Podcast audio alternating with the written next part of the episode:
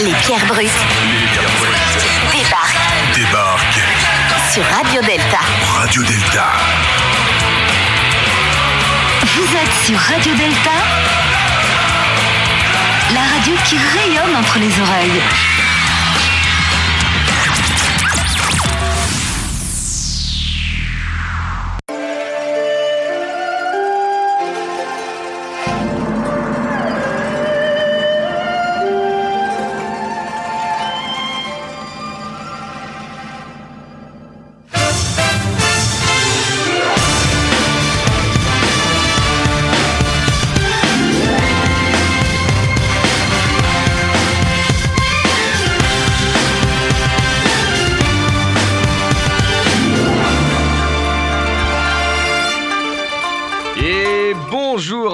Toutes et à tous. Avant toute chose, je vous rappelle que les francs-maçons et francs-maçonnes qui s'exprimeront ce soir le feront en leur nom propre et non en celui de leur loge ou obédience, sauf expression expressément indiquée.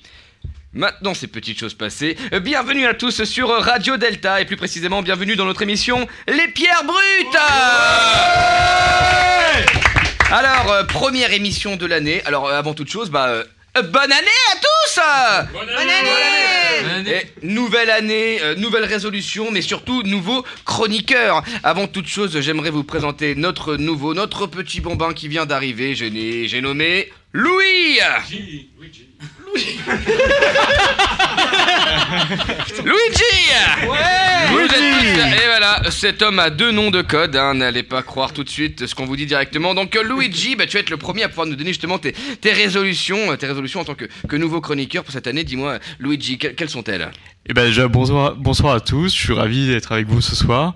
Et puis pour les résolutions, eh ben, je vais essayer de me mettre au sport et pourquoi pas les arts martiaux. Oh, Et, et en plus de ça, j'ai un petit peu l'impression que c'est dans le thème, hein. Mais ne, ne grillons pas tout de suite toutes nos cartouches. Euh, pour la suite, nous avons ici des- quelqu'un que nous connaissons maintenant euh, très bien, c'est Sofiane. Sofiane, comment ça va? Sofiane Ça va très micro, bien. Mais toujours, toujours près de toi, ton micro. Wow Oui, bah si vous les mettez un petit peu le- moins loin, ce serait peut-être plus simple. Ah. Euh, alors bonne année à tous. Bah écoute, bonne année à toi. Comment ça va? Ça va très bien. Et les résolutions au niveau du micro, ça reste les mêmes? Il y en a pas. Ouais, c'est Il y en a pas des résolutions. J'ai donné avant, ça marche pas, donc on abandonne. Non mais non mais non mais non non c'est la nouvelle année c'est 2019 il faut avoir au les cœurs là qui- donne-nous quelque chose qui met de la joie qui met un peu de un peu de couleur quelque chose qui Bon bah d'accord, je. Ah c'est drôle, c'est très drôle. Euh, Je vais manger autant que je peux, plus, toujours plus. Je- Voilà. donc, donc toi, pour toi, 2019, c'est l'année, l'année du poids, très bien. Voilà. Merci Sofiane, on te retrouve avec la patate. Igor Gonzola, comment ça va? Bonne année à toi. Mais très bien, et bonne année à toi aussi. Ah bah écoute, Et euh, bah, comme résolution, euh, bah, au départ, j'en avais pas, mais je pense que je vais continuer à faire ce que je fais, c'est plus de, plus de vie, plus de musique. Et euh, non, sur l'alcool, on va peut-être baisser un petit peu, mais pas sûr, en fait, voilà. comment ça, l'alcool baissé un petit peu? C'est- c'est- C'est c'est la première chose que tu te dis pour 2019 Pour 2019 Année plus terne, mo- moins joyeuse? Non, justement, ça va être ça. C'est ce que je disais, c'est que ça va être plus, plus joyeux et encore plus de, encore plus de musique. Voilà, Très bien. c'est ça ma résolution. On enchaîne avec Antoine au costume bleu. Et ah oui, Antoine au costume bleu, déjà, bah, tu nous surprends parce qu'en 2018, euh, si je ne m'abuse, c'était Antoine à la chemise bleue. T'es déjà passé au level up. Donc euh, 2019, pour toi, c'est une année euh, plus forte, c'est ça? Et voilà, je pense qu'il faut savoir évoluer et toujours aller plus loin euh, dans sa passion des couleurs. Et euh, donc je souhaite également une bonne année à, vous tous et également à, nos, à ceux qui nous écoutent. Et donc euh, moi, mes bonnes résolutions, euh, je vais tenter de passer mon permis bateau cet été. Bien assurer mes cours de TD parce que c'est une nouvelle activité et j'espère que je serai bon dans la transmission de, de ce que j'ai à raconter comme bêtises. Et puis le sport aussi, et en particulier un marathon. Je vais essayer de faire un marathon cet été. Le marathon. Quel marathon? Parce qu'il y a plein de marathons. Je sais pas, peut-être à la campagne. J'ai j'ai pas envie d'inspirer trop de pollution euh, en faisant le marathon à Paris. Tu veux le faire loin, de- loin des regards de manière à ce qu'on soit sûr que le 42 km tu les fasses quoi. Hmm Tout à fait. 42 195. Eh ben, non, merci, très bien, j'attendais à ce que tu me reprennes. Eh ben écoute, euh, euh, Antoine le costume bleu, on te retrouve en pleine forme, ça fait vraiment plaisir. Et notre prochain chroniqueur, euh, j'ai nommé Nance le berger. Bonsoir à tous. Il fallait la faire celle-là. Euh, donc je vous souhaite tous une bonne, euh, une bonne année. Mes résolutions, moi, c'est euh, me plaindre un peu moins et peut-être me- m'investir un peu plus dans, dans ma loge mère, ce qui serait euh, globalement pas mal. Et Eh ben écoute, ce sont des très bonnes résolutions et on passe ensuite à Julie Triol. Julie Triol, alors comment ça va toi? Bah ça va et toi? Ouais, mais super Ah, là, Bah tant mieux Bah, Bonne année à tous, Ouais. bonne année aux auditeurs. Et ta bonne résolution, c'est quoi euh Plus boire, plus fumer et plus profiter de mes acquis sociaux. Ah ben voilà, Bah voilà, là, on, là on y est. Et ensuite, pour finir, donc à la technique, nous avons Gilles à la technique. Bonsoir. Bonsoir. Alors, tes résolutions pour cette année? Les mêmes que l'année dernière. À savoir? C'était les mêmes que l'année précédente. Euh, t'as- ah oui, alors là, nous sommes tous bien éclairés. Toujours donc plus coup- de technique euh, et moins de coupures euh, sur les émissions. Ah exactement, oui alors tout à fait. Et par là, euh, Gilles à la technique nous rappelle qu'effectivement pour commencer cette année 2019 euh, sur les chapeaux de roue, nous avons donc des petits problèmes euh, techniques. hein, voilà, peut-être qu'il y aura des petites coupures.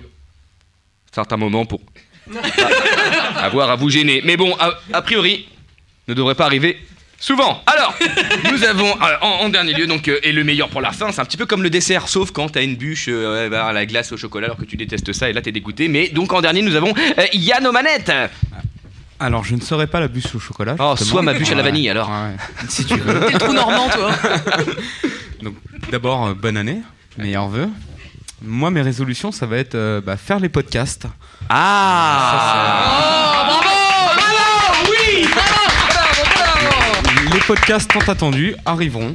Et bientôt. ça, et ça, ça fait vraiment plaisir à tous nos auditeurs à qui on a menti finalement depuis maintenant presque 7 mois, hein, en leur disant et la semaine prochaine vous aurez le podcast. Et ah ah, mensonge, c'est faux. On ne Et aux chroniqueurs aussi. Si ça se trouve cette émission n'est pas enregistrée d'ailleurs. hein. On est juste entre nous et tout se passe très bien, ça fait plaisir. Et, et, et, et Adrien, toi, quelles sont tes résolutions toi? Mes, mes résolutions? Oui. Ah, alors ma résolution, euh, ça va être, euh, bah écoute, déjà d'avoir un, un- un- déjà d'avoir, euh, bah, des écouteurs qui ne font pas de d'écho, hein.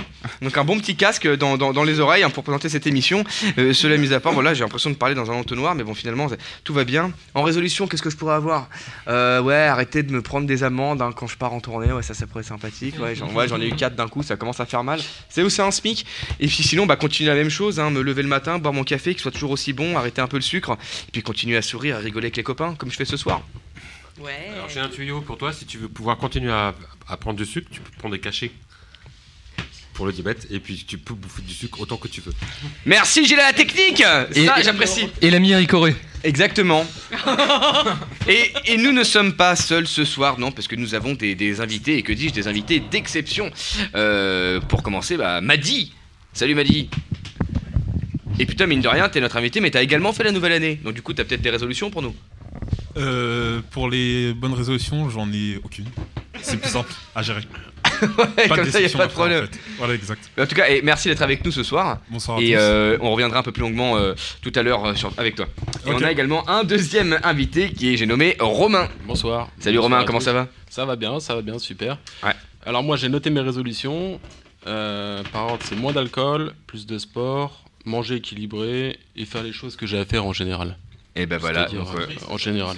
Bah, non, non, Non, Romain, non, non, non, Romain non, non. est un bon élève. Romain est un bon élève. Ah, il a si, pris les notes. Il a dit, il nous demande les résolutions. Il a pris sa petite J'en feuille. ai il a dit, noté ok. 4, j'en ai noté 4 par ordre par, Ah bah. Et si tu devais en trouver une cinquième à l'instinct comme ça, ce serait laquelle? Une résolution. Faire plus de sport, toujours, euh, toujours continuer, euh, continuer les arts martiaux, le sport, et venir à tous les cours, et peut-être même faire courir un petit peu en plus, en plus des trois séances de sport par semaine. Et ben voilà, Donc, ça c'est une année 2019 très sportive. Donc faire les choses que j'ai à faire en conclusion, donc, euh, tout simplement. Et ben écoutez, donc de très bonnes résolutions et on termine tous sur un dernier bonne année pour tout le monde. On y va 1, 2, 3, bonne année Oh, Je me concentre. Je visualise mon objectif. Je respire et... Je frappe Peu importe d'où on vienne, ce que l'on a vécu, ce que l'on aime ou pas, tout le monde a déjà entendu parler des arts martiaux. De ces grands adeptes les plus connus, Bruce Lee, Chuck Norris, Tony Jaa, Jean-Claude Van Damme, mais encore Jackie Chan ou Jigaro Kano, ah, le créateur du judo, rien que ça, à des pratiquants moins illustres mais tout aussi assidus. Cette discipline a fasciné, fascine et fascinera certainement toujours. Mais qu'est-ce que c'est que les arts martiaux et pourquoi on en vient en parler chez les pierres brutes Alors, pour ceux qui ne m'ont pas posé cette question, puisque j'en suis à l'initiative, laissez-moi au moins finir cette petite entreprise en tentant d'apporter une réponse à cette interrogation. Les arts martiaux, pour faire bref, c'est un ensemble de sports de combat d'origine japonaise, ou plus généralement asiatiques tels que le judo, le karaté, l'aïkido, le kendo, le taekwondo, le viet etc. Plein d'autres choses en haut, fondées sur le code moral, qui était notamment celui des samouraïs, et que se doivent de respecter les combattants. Cependant, on peut dire qu'il y a des écoles similaires d'art du combat qui existent dans de nombreuses régions et de cultures, et les arts martiaux au sens large englobent aujourd'hui une grande variété de disciplines. L'histoire des arts martiaux remonte aux premiers âges de l'humanité et se caractérise par un système complexe de diffusion parmi les cultures et les régions du monde. Être un pratiquant des arts martiaux, ce n'est pas seulement faire des pompes sur une main et défoncer des parpaings à main nue. Non, mais non, c'est pas que ça. C'est une façon de penser, de visualiser. On apprend à se battre, à se battre contre un adversaire. Et petit à petit, on apprend à penser comme son adversaire, à sortir de soi pour se mettre à la place de l'autre combattant. Et peut-être, petit à petit, à se rendre compte que cette personne contre qui on a entrepris ce combat n'est d'autre que nous-mêmes. On apprend à se connaître, pour ainsi dire. C'est une philosophie plus large qui nous englobe, à un respect de l'autre et de sa place vis-à-vis de lui.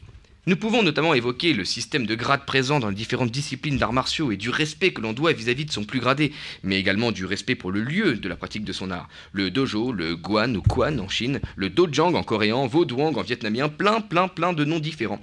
Mais n'importe quel lieu ne fait pas l'affaire, non, c'est un lieu destiné à la pratique, un lieu sacré en quelque sorte. Pour toutes ces raisons, nous avons pensé en effet que le thème des arts martiaux était plus qu'adapté à notre émission Les Pierres Brutes. Excusez-moi. Émission animée par de jeunes francs-maçons et francs-maçonnes. Francs-maçons qui, je vous le rappelle, se réunissent régulièrement dans des lieux sacrés pour la pratique de leur art, consistant principalement en un travail sur soi. Tiens, mais eh, ça me rappelle un truc, ça. oui, mon ami, la pratique des arts martiaux. Eh, mais ce serait bien de faire une émission sur les arts martiaux. Mais c'est exactement ce qu'on est en train de faire. Et d'ailleurs, cela me rappelle une petite phrase d'une philosophie asiatique ancienne, presque oubliée, que j'ai décidé de vous rappeler ce soir. C'est un grand maître, maître Hugwei, qui l'a dit. Hier, c'est le passé. Hugwei, il était vieux, c'est pour ça. Demain, c'est le futur. Et aujourd'hui, c'est un cadeau. C'est la raison pour laquelle on l'appelle présent. Hmm. Et pour info, Hugwei, c'est l'inventeur du kung fu. En tout cas, c'est ce qu'ils disent dans Kung Fu Panda. Hugwei, c'est la tortue super forte au début avec la grosse carapace comme ça. En tout cas, moi j'ai adoré ce film. Mais je vous laisse méditer donc sur cette magnifique phrase, sur le rythme doux de cette musique de circonstance. À la technique, vas-y.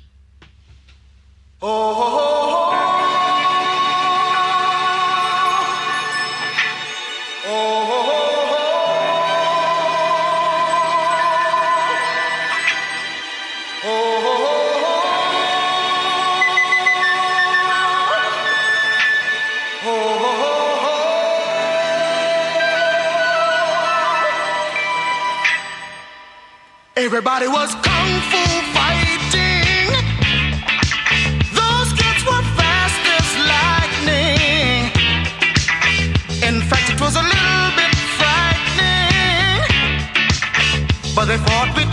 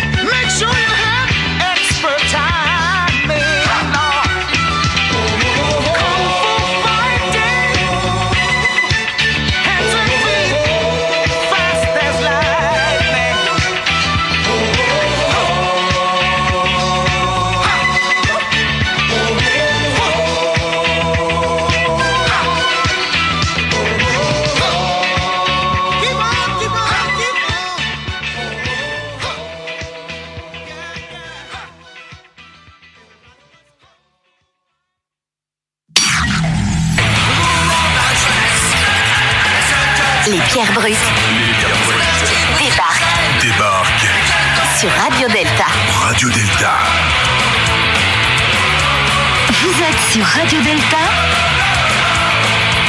la radio qui rayonne entre les oreilles.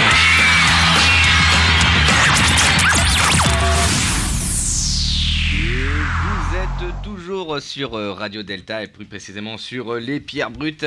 Et tout de suite, euh, nous allons euh, enchaîner un peu avec un petit échange avec euh, Maddy. Salut Maddy, comment ça va? Yes, salut. Ouais. Bien et toi? Ouais, tranquille. Alors dis-moi, euh, bah déjà, mais merci d'être là. Ça fait plaisir. Pas de soucis. Ouais, et dis-nous, Maddy, euh, qui es-tu? Euh, qui je suis Si euh, je suis la source, c'est surtout pour euh, le côté euh, pratiquant d'arts martiaux. ah, ah, bah là on y est, donc on est en plein dans le thème. Dans, enfin, dans le large, dans le sens large du, du terme. Euh,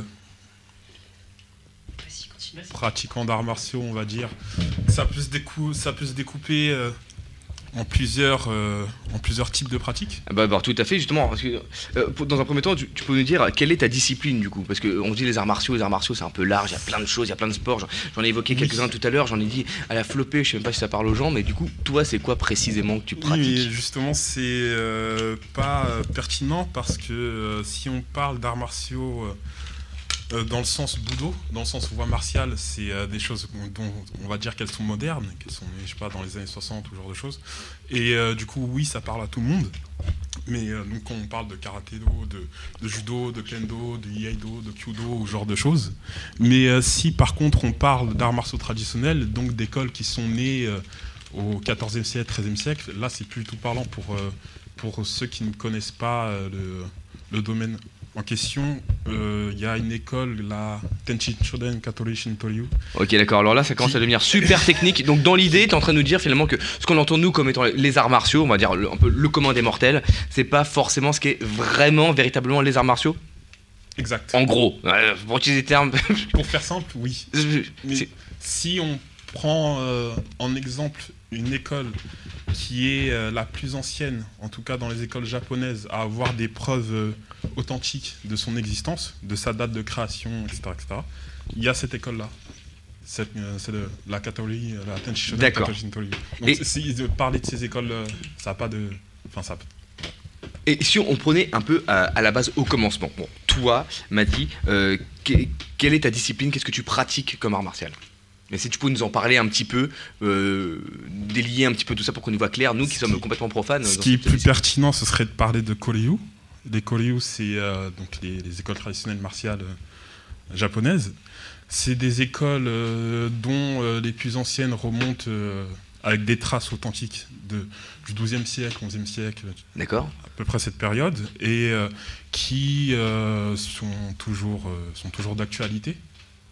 Euh, c'est des écoles qui sont nées dans un contexte où au Japon, il y a eu, euh, il y a eu euh, une mainmise du, des pouvoirs euh, militaires, des pouvoirs économiques, des pouvoirs. Enfin, la, la, la classe, euh, la classe dominante japonaise, c'était la classe. Tu la veux vraiment pas me dire ce que tu fais comme discipline Non, mais. ça, ça rien à faire. Non, mais genre, tu dis-moi clairement, tu vois, Non, je m'en fous de ta question. Non, mais comme ça, au moins, on est d'accord. Non, c'est pas.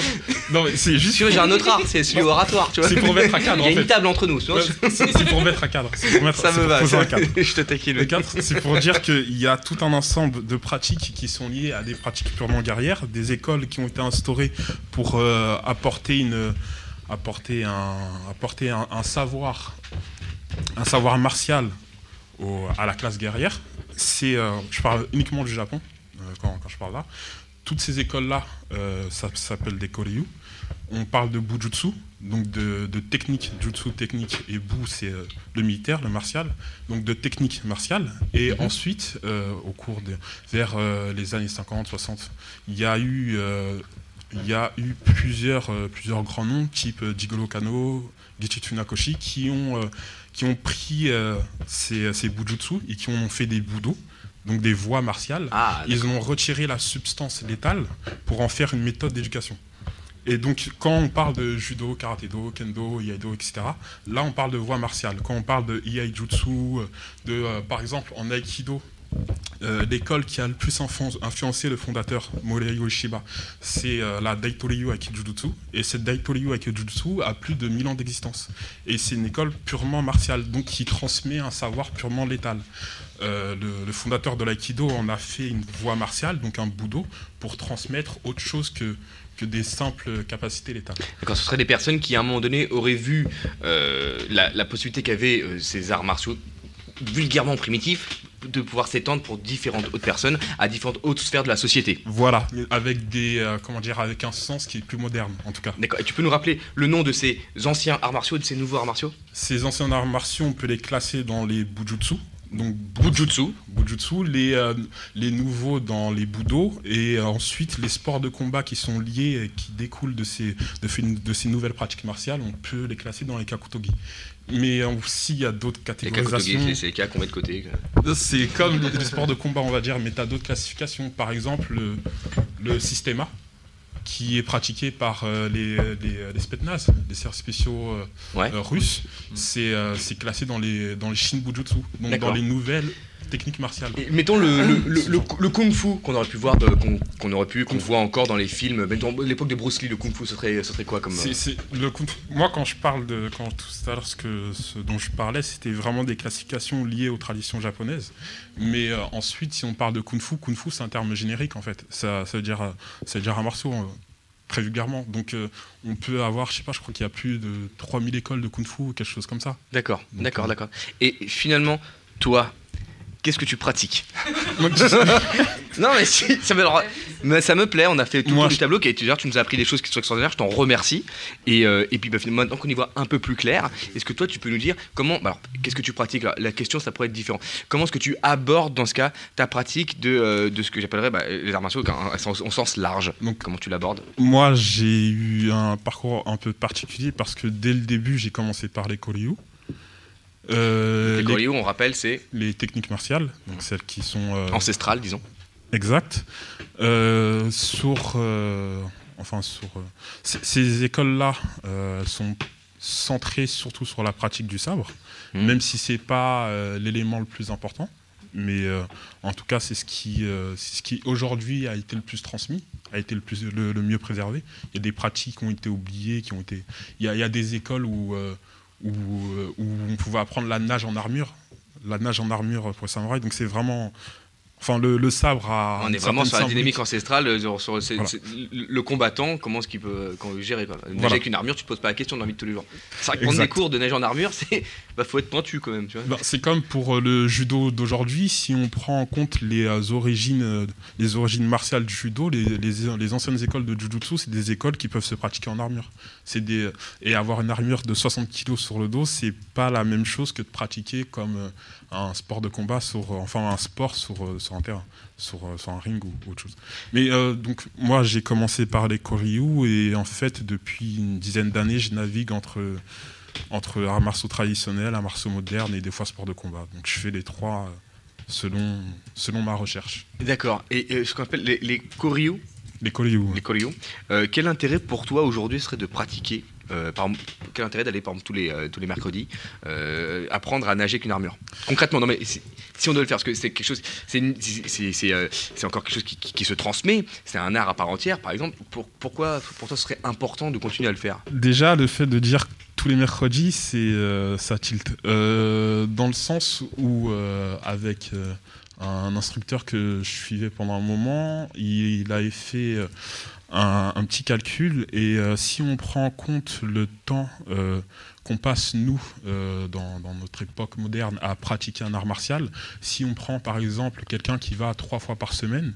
à, son dojo ou autre, et qui pratique pendant euh, 40 ans, sans prendre en compte les vacances, ce genre de choses, ça équivaut à 3 ans de la pratique de, on va dire, d'un samouraï classique à l'époque, euh, au XVIe siècle. Sachant que eux, ils commençaient à l'âge de 6 ans, 5-6 ans, euh, s'il n'y avait pas de vacances, pas de week-end, pas de, etc., etc. Et à l'âge de 13 ans, ils se retrouvaient sur le champ de bataille. Ils étaient certes préservés, ils étaient au fond, ils n'étaient pas dans les premiers rangs, mais ils étaient sur le champ de bataille. Donc à l'âge de 13 ans, pour eux, c'était plus une question de jeu, c'était une question de vie ou de mort. C'était une question, euh, voilà. Et quand on parle de, des, euh, des- de la pulsion de vie, de la pulsion de mort, c'est ce qu'il y a de plus intense chez, euh, chez l'être humain. Donc on ne peut pas. comment dire? Il n'y a aucune comparaison possible avec l'époque dans laquelle on vit. Voilà. De, la, la- la- de la raison, pour, enfin, la raison pour laquelle on a transformé cet art avec ce qu'on appelait, j'ai encore oublié le terme, excuse-moi. Les budo. Les budo. Les budo, c'est les voies martiales et les bujutsu, c'est les techniques martiales.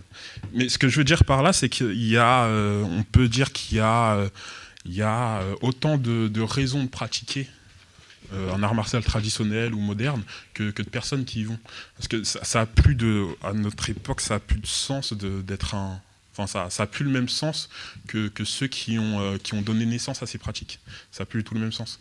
Euh, et à leur époque, c'était même pas de l'ordre du choix, c'était de l'ordre de la survie. Donc Mm. c'est des choses qu'on qu'on peut pas euh, qu'on pas s'imaginer. Euh, ce qu'il y a, c'est qu'il y a eu il y a quand même des, des personnes qui, de par leur je sais pas, de par leur culture ou de par leur vécu, trouvent un trouvent un sens, arrivent à trouver un sens dans ces pratiques et un sens qui qui qui leur parle au plus profond d'eux ou, euh, ou au plus profond d'eux-mêmes. Et toi, personnellement, du coup, justement, ce sens-là, euh, pourquoi est-ce que toi, tu décides de, de- de- de pratiquer ces arts C'est très perso. Et euh, c'est. euh, Si tu, si tu veux pas en parler, tu peux inventer une histoire. Ça- c'est- non, mais tu dis c'est l'histoire d'un mec qui fait ça, puis on dira pas que c'est toi. Non, c'est. euh, Il y a, une- euh, disons quelque chose qui t'appelle. Ah, ça, une- ça, ça, ça, ça fait sens. Ça, il n'y a, y a, y a rien de plus. Il n'y a aucun langage plus profond que celui-ci que je connaisse. D'accord. Donc toi, pour toi, la- ta pratique, elle est, elle est quotidienne? Euh, ouais, huit fois par semaine, ou ça dépend. Ah ouais, je, je rappelle quand même hein, pour mémoire que dans la semaine, il y a 7 jours. non, mais c'est important de savoir, Ah, bah, ça donne une oui, idée du rythme. Le week-end, j'ai plusieurs entraînements. Bah, en plus. Et euh, du coup, bon, est-ce que tu pourrais nous donner un petit, euh, un- un- nous dire un peu des, des- des- des noms de, de- des différentes disciplines que tu pratiques tout de suite pour qu'on y voit et puis nous en parler peut-être si on a une, une petite question qui pourrait me venir par rapport à une en, en- en- en- en- en spécifique. Pour rester dans les choses modernes, euh, j'ai fait, je suis passé par le Iaido. Alors, bah, non, ouais. Non mais c'est non mais c'est vrai, c'est plutôt balèze le Yaido. Non, mais- non mais certains pensent que c'est simple. Moi j'ai essayé, j'ai raté. tu peux nous redire ce que c'est s'il te plaît le Yaido? Le Iaido, c'est. euh, euh, donc. euh, comment dire ça? C'est un sport? Non, c'est. Oui, c'est la pratique du sabre, mais c'est euh, surtout centré sur la manière de dégainer. Enfin, le mouvement bateau. C'est. Sortir son sabre. Oui, Donc ça t'as une peut- discipline entière sur le sortir son sabre. Dit comme ça, c'est très. non mais non mais ça, ça, ça, me- ça me va. Euh, Mais ça c'est- fait. Ça fait- Par exemple, un, un, un, un- Euh, isolé comme ça, ça n'a pas de sens, mais ça fait partie du, du catalogue de, de, de- de disciplines qui doivent être enseignées, euh, qui devaient être enseignées aux bretteurs, quand ils, enfin aux, aux samouraïs et bushi quand ils. euh, Oui, bah évidemment. Bah, si tu- Ça, sais mais tu peux sortir ton sabre, forcément, ouais. Koryu comprend un, un certain nombre de, de- de- de pratiques dans son catalogue qui, qui sont complètes parce que c'est une question de survie. C'était une question de survie sur le champ de bataille. Et dans ces pratiques-là, il y avait une pratique qui était instituée, qui était le Yaijutsu, dont euh, des peut-être même plus d'un millier d'écoles de Yaijutsu différentes. Et euh, de ces écoles sont, euh, sont nées une, une pratique qui, euh, qui, euh, qui a tenté de... Enfin, des, qui a tenté de, euh, de servir de socle commun à toutes ces écoles et euh, qui aujourd'hui euh, s'appelle le, Ia- le Iaido euh, ZNKR, de la Zen Nippon Kendo Renmei.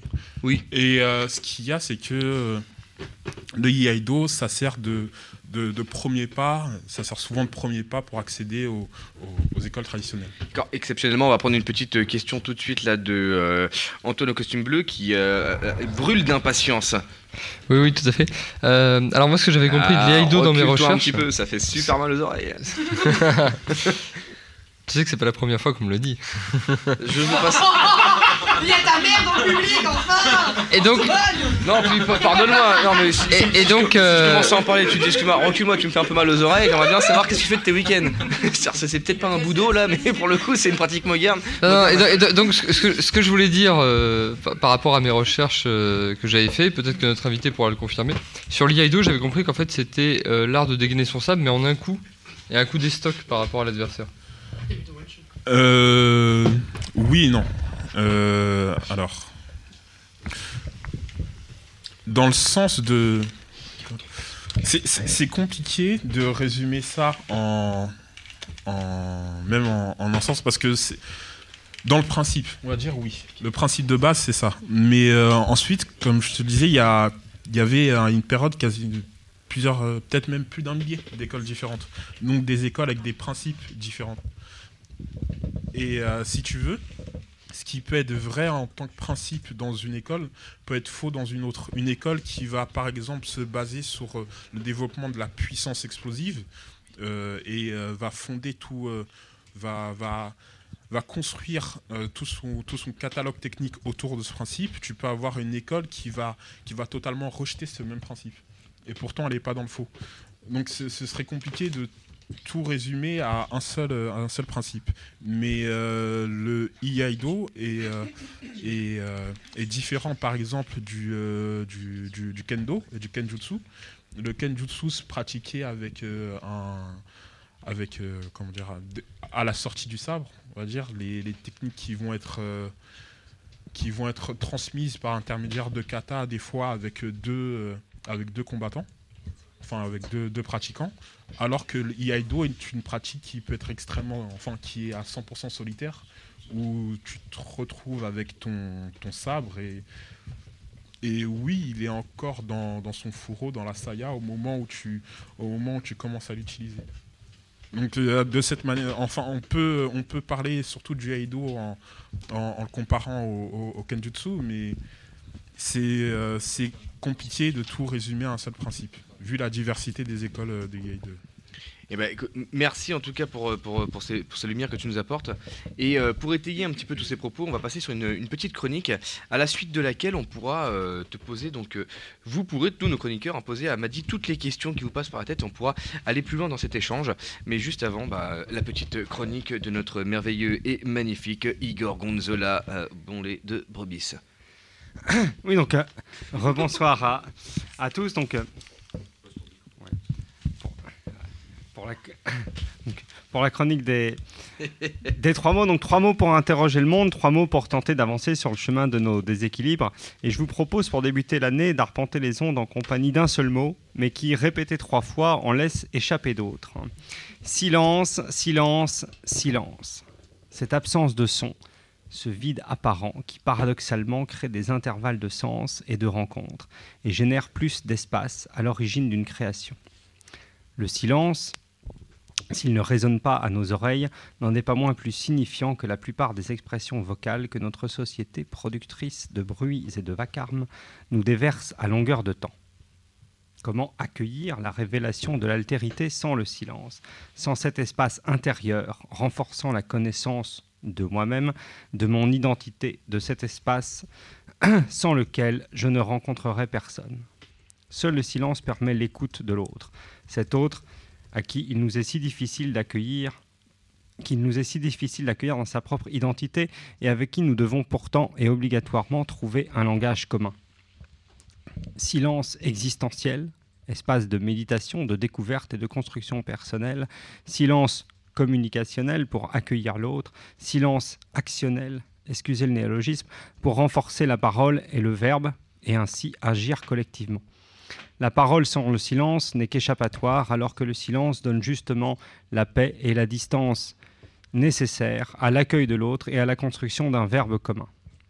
À trop imposer cet agir communicationnel oral, notre hypermodernité informationnelle est saturée de sons et de bruits qui, bien qu'étant paroles, n'en sont pas moins insignifiants, car non créateurs d'un verbe commun, c'est-à-dire, vous l'aurez compris, d'une action commune. La prise de parole médiatique est à ce titre révélatrice d'un mode de communication continu qui n'en est pas un. En préférant le verbiage au verbe, on se réfugie dans un discours technique, voire technocratique au sens propre, imposition d'un pouvoir, d'une vision unilatérale, exclusive de l'altérité, génératrice d'exclusion et destructrice du commun. Ce dont notre société semble avoir plus que jamais besoin. Alors, pour finir, ce début de plaidoyer trop bruyant pour un espace qui ne l'est pas, je vous laisse avec ces quelques vers de Khalil Gibran, poète euh, libanais. Il n'existe il existe quelque chose d'infiniment plus grand, plus pur à l'égard de ce que la bouche prononce. Le silence illumine l'âme, susurre au cœur et les unit. Le silence nous conduit loin de nous-mêmes, nous fait déployer les voiles dans le firmament de l'esprit, nous approche du ciel, nous fait ressentir que le corps n'est rien de plus qu'une prison et ce monde un lieu d'exil. Bravo. Igor. Euh, Igor Gonzola, merci, merci pour cette petite euh, parenthèse philosophico-poético euh, super coolos, tu vois. Bah. Et nous en sommes venus maintenant au moment de- des échanges, des questions. Et dans un premier temps, juste, bah écoutez, on a un appel tout de suite là de, la technique que je ne peux pas refuser hein, parce que sinon il, il me coupe le son. Mais c'est comme ça, voilà. Donc on a Yann Omanette qui a une question tout de suite. Oui, moi j'avais une question pour Maddy. Je voulais savoir ce que le silence éveille dans la pratique de ton art martial en fait. Le silence et la méditation. Euh, alors, le silence et la méditation. Euh, la, la méditation a eu un sens particulier euh, pour les, les Bushi. Euh, au Japon, la religion originelle, c'est le shintoïsme, donc c'est une, un- une pratique animiste. Et le, le- le bouddhisme est venu, euh, est venu, en- est venu après, c'est pas, c'est pas, oh, c'est pas originel au japonais.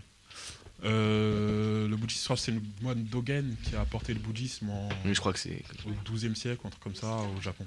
C'était euh, la, la secte Rinzai en Chine, quelque chose comme ça. Euh, à cette époque-là, les, euh, les prêtres shintoïstes constituaient une caste, une caste très privilégiée parce qu'ils avaient le monopole sur les cérémonies funéraires, euh, ce genre de choses. Donc ils étaient extrêmement riches.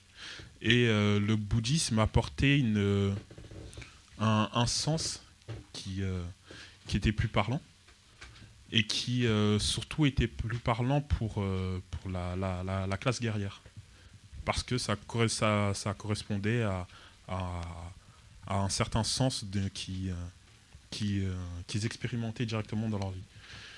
Et euh, du coup, euh, les pratiques bouddhiques, type euh, méditation, etc., ont un sens très particulier dans, dans les écoles traditionnelles, à un point où, euh, où euh, en fait, dans un, dans, dans un camp sur un sabre, sur un katana, il y a euh, une partie, la soie, qui est à l'intérieur de la tsuka. Ouais, C'est quoi la euh, tsuka Qui est à l'intérieur, enfin la partie non visible de la lame. Euh, traditionnellement, il y avait des, euh, des, euh, des guerriers qui, qui faisaient graver un bonji. Un bonji, c'est un symbole bouddhique. Et en fait, ensuite, ils avaient tout un ensemble de. Ben, là- je sais pas si tout le monde connaît Naruto, le dessin animé. Et euh, Naruto, il y a euh, des. Petite référence à Naruto, c'est un, manga japonais avec un, Avec un ninja. un ninja voilà, qui pratique les arts martiaux. Voilà. Voilà. Et euh, ils ont tout un ensemble de, de, de- de mouvements qu'ils effectuent avec les mains et qui, euh, qui symbolisent X, X choses. Et en fait, il y a vraiment des pratiques euh, similaires qui existaient. Tous ces symboles faits avec les mains correspondaient à des bondis. Et avec ces bondis, en fait, il y avait une, c'était comme faire une prière, une prière bouddhique. En fait, selon le bondi que euh, le, samouraï avait dans, dans son, euh, sur, euh, sur la partie non visible de son sabre, eh ben, il y avait un certain nombre de prières bouddhiques qui allaient avec. Et ces prières pouvaient correspondre à une situation où, par exemple, il se retrouvait tout seul face à une dizaine d'ennemis, et pour pouvoir se concentrer et prier, il avait tout un ensemble de... Donc les, pratiques bouddhiques ont plus plus qu'imprégné euh, certaines pratiques martiales, et il y a, si on va beaucoup plus loin, il y a, il y a des pratiques littéralement ésotériques qui, euh, qui, sont, euh, qui sont vraiment constitutives de certaines, de certaines écoles. Et donc du coup, dans pour euh, rester un peu sur cette idée du, silence et de la méditation, le travail que tu, que tu fais toi autour de ça, est-ce que tu l'extrapoles en dehors de tes, communément, vulgairement, de, tes dojos? Est-ce que tu vas le sortir et l'amener par exemple dans ta vie de tous les jours? Euh, Sortir cet enseignement pour pouvoir euh, améliorer ta vie de tous les jours. Voilà. Je pense que quelle que soit la pratique, même non martiale, quand euh, il y a une activité qui est autant, qui imprègne autant une personne, elle se limite plus seulement au, au lieu où elle la pratique. Donc la manière dont on se comporte au- à l'intérieur d'un dojo, ça devient la manière dont on se comporte en dehors du dojo. D'accord. Igor Gonzola, petite question. Alors, Igor Gonzola, des suites de ta chronique, hein, du coup, une petite question pour. Une petite question, bah non, pour Madi, je suppose. Ah bah oui, bien Est-ce que t'avais oui, pas, non, compris, que- pas ta chronique, c'est ça Ah, J'ai du mal à me comprendre moi-même, mais C'est j'ai senti le bug, là, pendant une seconde. Peut-être pas d'une autre émission, mais on verra. Euh, oui, j'avais une question pour, euh, pour, pour, pour Madi. Donc en fait, pour, euh, comment pour résumer très clairement, on est sur des, sur des écoles, des pratiques à la fois pas forcément sp- sportives, mais qui sont devenues sportives, qui partent du, du- Japon euh, médiéval, du Japon féodal. Et, ma question, c'était, qui, semble faire sens, en tout cas pour toi, dans la, dans la modernité française du, du 21e siècle. Et ma question était de savoir comment est-ce que finalement cette, euh, cette culture, on va dire, euh, ancestrale, mais c'est pas tellement le mot que je veux, comment est-ce que, comment est-ce que la transmission se, se fait en fait? Comment est-ce que c'est enseigné au-delà du, du simple geste technique et, et au-delà du sport? Parce que ce dont tu nous parles est clairement au-delà du, enfin, en tout cas, en tout cas au-delà de ma perception personnelle. du- Et, et juste pour que tu saches, hein, vraiment que tu sport, te rappelles qu'au début, il a dit pour faire clair, je vais te poser ma question. Non, mais pour que tu saches à quoi on est habitué en général, d'accord hein Donc, Non, pas dit pour Si tu synthétises maintenant en 5 en cinq mots ta question, par exemple. Et bah, c'est. Là, ça devient compliqué. hein. C'est la coupure. attends. Ah, non, en- mais- non, en fait, ma, ma- mais justement, c'est c'est une question qui permet la réflexion de la personne à qui je veux. Non, en fait, c'est comment, comment est-ce qu'on arrive à rendre actuel, enfin, pour les, pour vous, quelque chose qui effectivement part euh, d'une tradition qui elle se, est, fond- est fondamentalement, est fondamentalement millénaire. Comment est-ce que c'est transmis au-delà du, du geste sportif, parce que quand on parle d'arts martiaux, on parle avant tout du sport. Et pour l'instant, on n'est pas en train de parler de sport, en fait. Et je trouve ça partie. Je pense qu'on est au cœur du. Alors, euh, je, non, je vais dire ça, je vais dire ça en tant que, en tant que personne qui est aussi euh, pratiquant de sport de combat et de sport plus généraux, etc. Mais euh, si je ferais une distinction nette entre arts martiaux, surtout traditionnels, et sport, c'est parce que euh, dans un art martial, et je, précise bien le mot traditionnel, c'est que le, but, enfin le, sujet central, c'est la transmission de capacités létales, donc de, de, de capacités applicables dans, un contexte martial. Donc ça peut pas être, euh, ça peut pas être, c'est pas un sport. C'est- dans ce sens-là. C'est pas dans le sens qu'il y aura un, un truc supérieur ou inférieur ou c'est vraiment uniquement dans ce sens-là, purement purement technique. Et euh, en fait, ce qu'il y a, c'est que euh, pour répondre à ta question sur euh, pourquoi euh, quelque chose qui est né il y a plusieurs siècles fait sens aujourd'hui, c'est que euh, pour, pour donner un exemple, c'est- pas possible en fait. Mais euh, c'est plus. Par exemple, euh, dans les arts martiaux japonais, les pratiques, les pratiques traditionnelles, il y en a certains qui euh, diront que qu'elles sont destinées à, à disparaître. Tout le savoir est destiné à disparaître parce qu'il n'y a plus personne qui, euh, qui euh, dont le sens dont le sens est cohérent avec euh, avec le terreau sur lequel elles sont nées. Euh, tu prends les derniers grands maîtres qui ont connu la guerre. Ils sont quasiment tous décédés aujourd'hui. Je parle vraiment uniquement du Japon. Et euh, ils ont euh, pu transmettre leur, leur tradition à, certaines, certaines personnes. Et c'est euh, c'est ces personnes-là qui aujourd'hui sont, sont détentrices de tout, de tout le savoir, pas seulement technique, mais aussi le, le- sens que, le sens que ça a. Quand quelqu'un qui pratique, quel que soit son, son, quel que soit son investissement dans la pratique, si il n'y a pas cette connexion avec les gens qui, eux, ont donné naissance à ces pratiques, il y a quelque chose qui se perd. Donc, vouloir pratiquer les arts martiaux traditionnels aujourd'hui comme ce qui était fait euh, autrefois, ça a du sens pour certains japonais parce que c'est dans leur culture, ça a du sens pour certaines personnes parce qu'au travers de leur vécu, ils, euh, sont passés par, euh, des choses qui, qui résonnent avec ces pratiques. Mais euh, c'est voilà quoi, c'est des pratiques traditionnelles. Donc la volonté de passer à un nouveau mode d'art martial euh, au, au milieu du XXe siècle, comme tu nous en parlais tout à l'heure. Julie Triol, tu as une petite question à poser. Oui, m'a dit tout à l'heure, tu as dit que selon les écoles, en fait, la manière de pratiquer était vachement différente, qu'il y avait euh, certaines choses qui étaient plus ou moins mises en valeur dans certaines écoles et d'autres qui les rejetaient totalement. Donc du coup, est-ce qu'on peut dire que selon les écoles, euh, en fait, ça te donne une philosophie de l'art martial qui est différente et du coup une philosophie de vie qui est différente? Euh, oui, et encore plus loin, c'est pas seulement les, selon les écoles, mais selon même euh, l'instructeur que tu vas avoir. Voilà. Selon le maître que tu vas avoir, tu peux euh, avoir. Enfin, c'est une histoire de transmission, la manière dont c'est transmis et la manière dont tu reçois la transmission. D'accord. C'est ça, en fait. J'ai une petite question d'un membre du public, un spectateur. Euh, ici, si on pouvait passer un, un- un micro. Alors, notre spectateur Anonymous, qui s'appelle. Spectateur Anonymous. Bonjour, oui. Une question. Euh, tu disais tout à l'heure, euh, Madi, euh, en fait, j'ai commencé par le côté létal. Tu as prononcé le mot létal plusieurs fois. Et tu as euh, dit c'était le côté martial, c'était pas le côté sport. Tu as dit un peu plus tard, ça fait sens, ça fait écho avec moi, avec ma vie.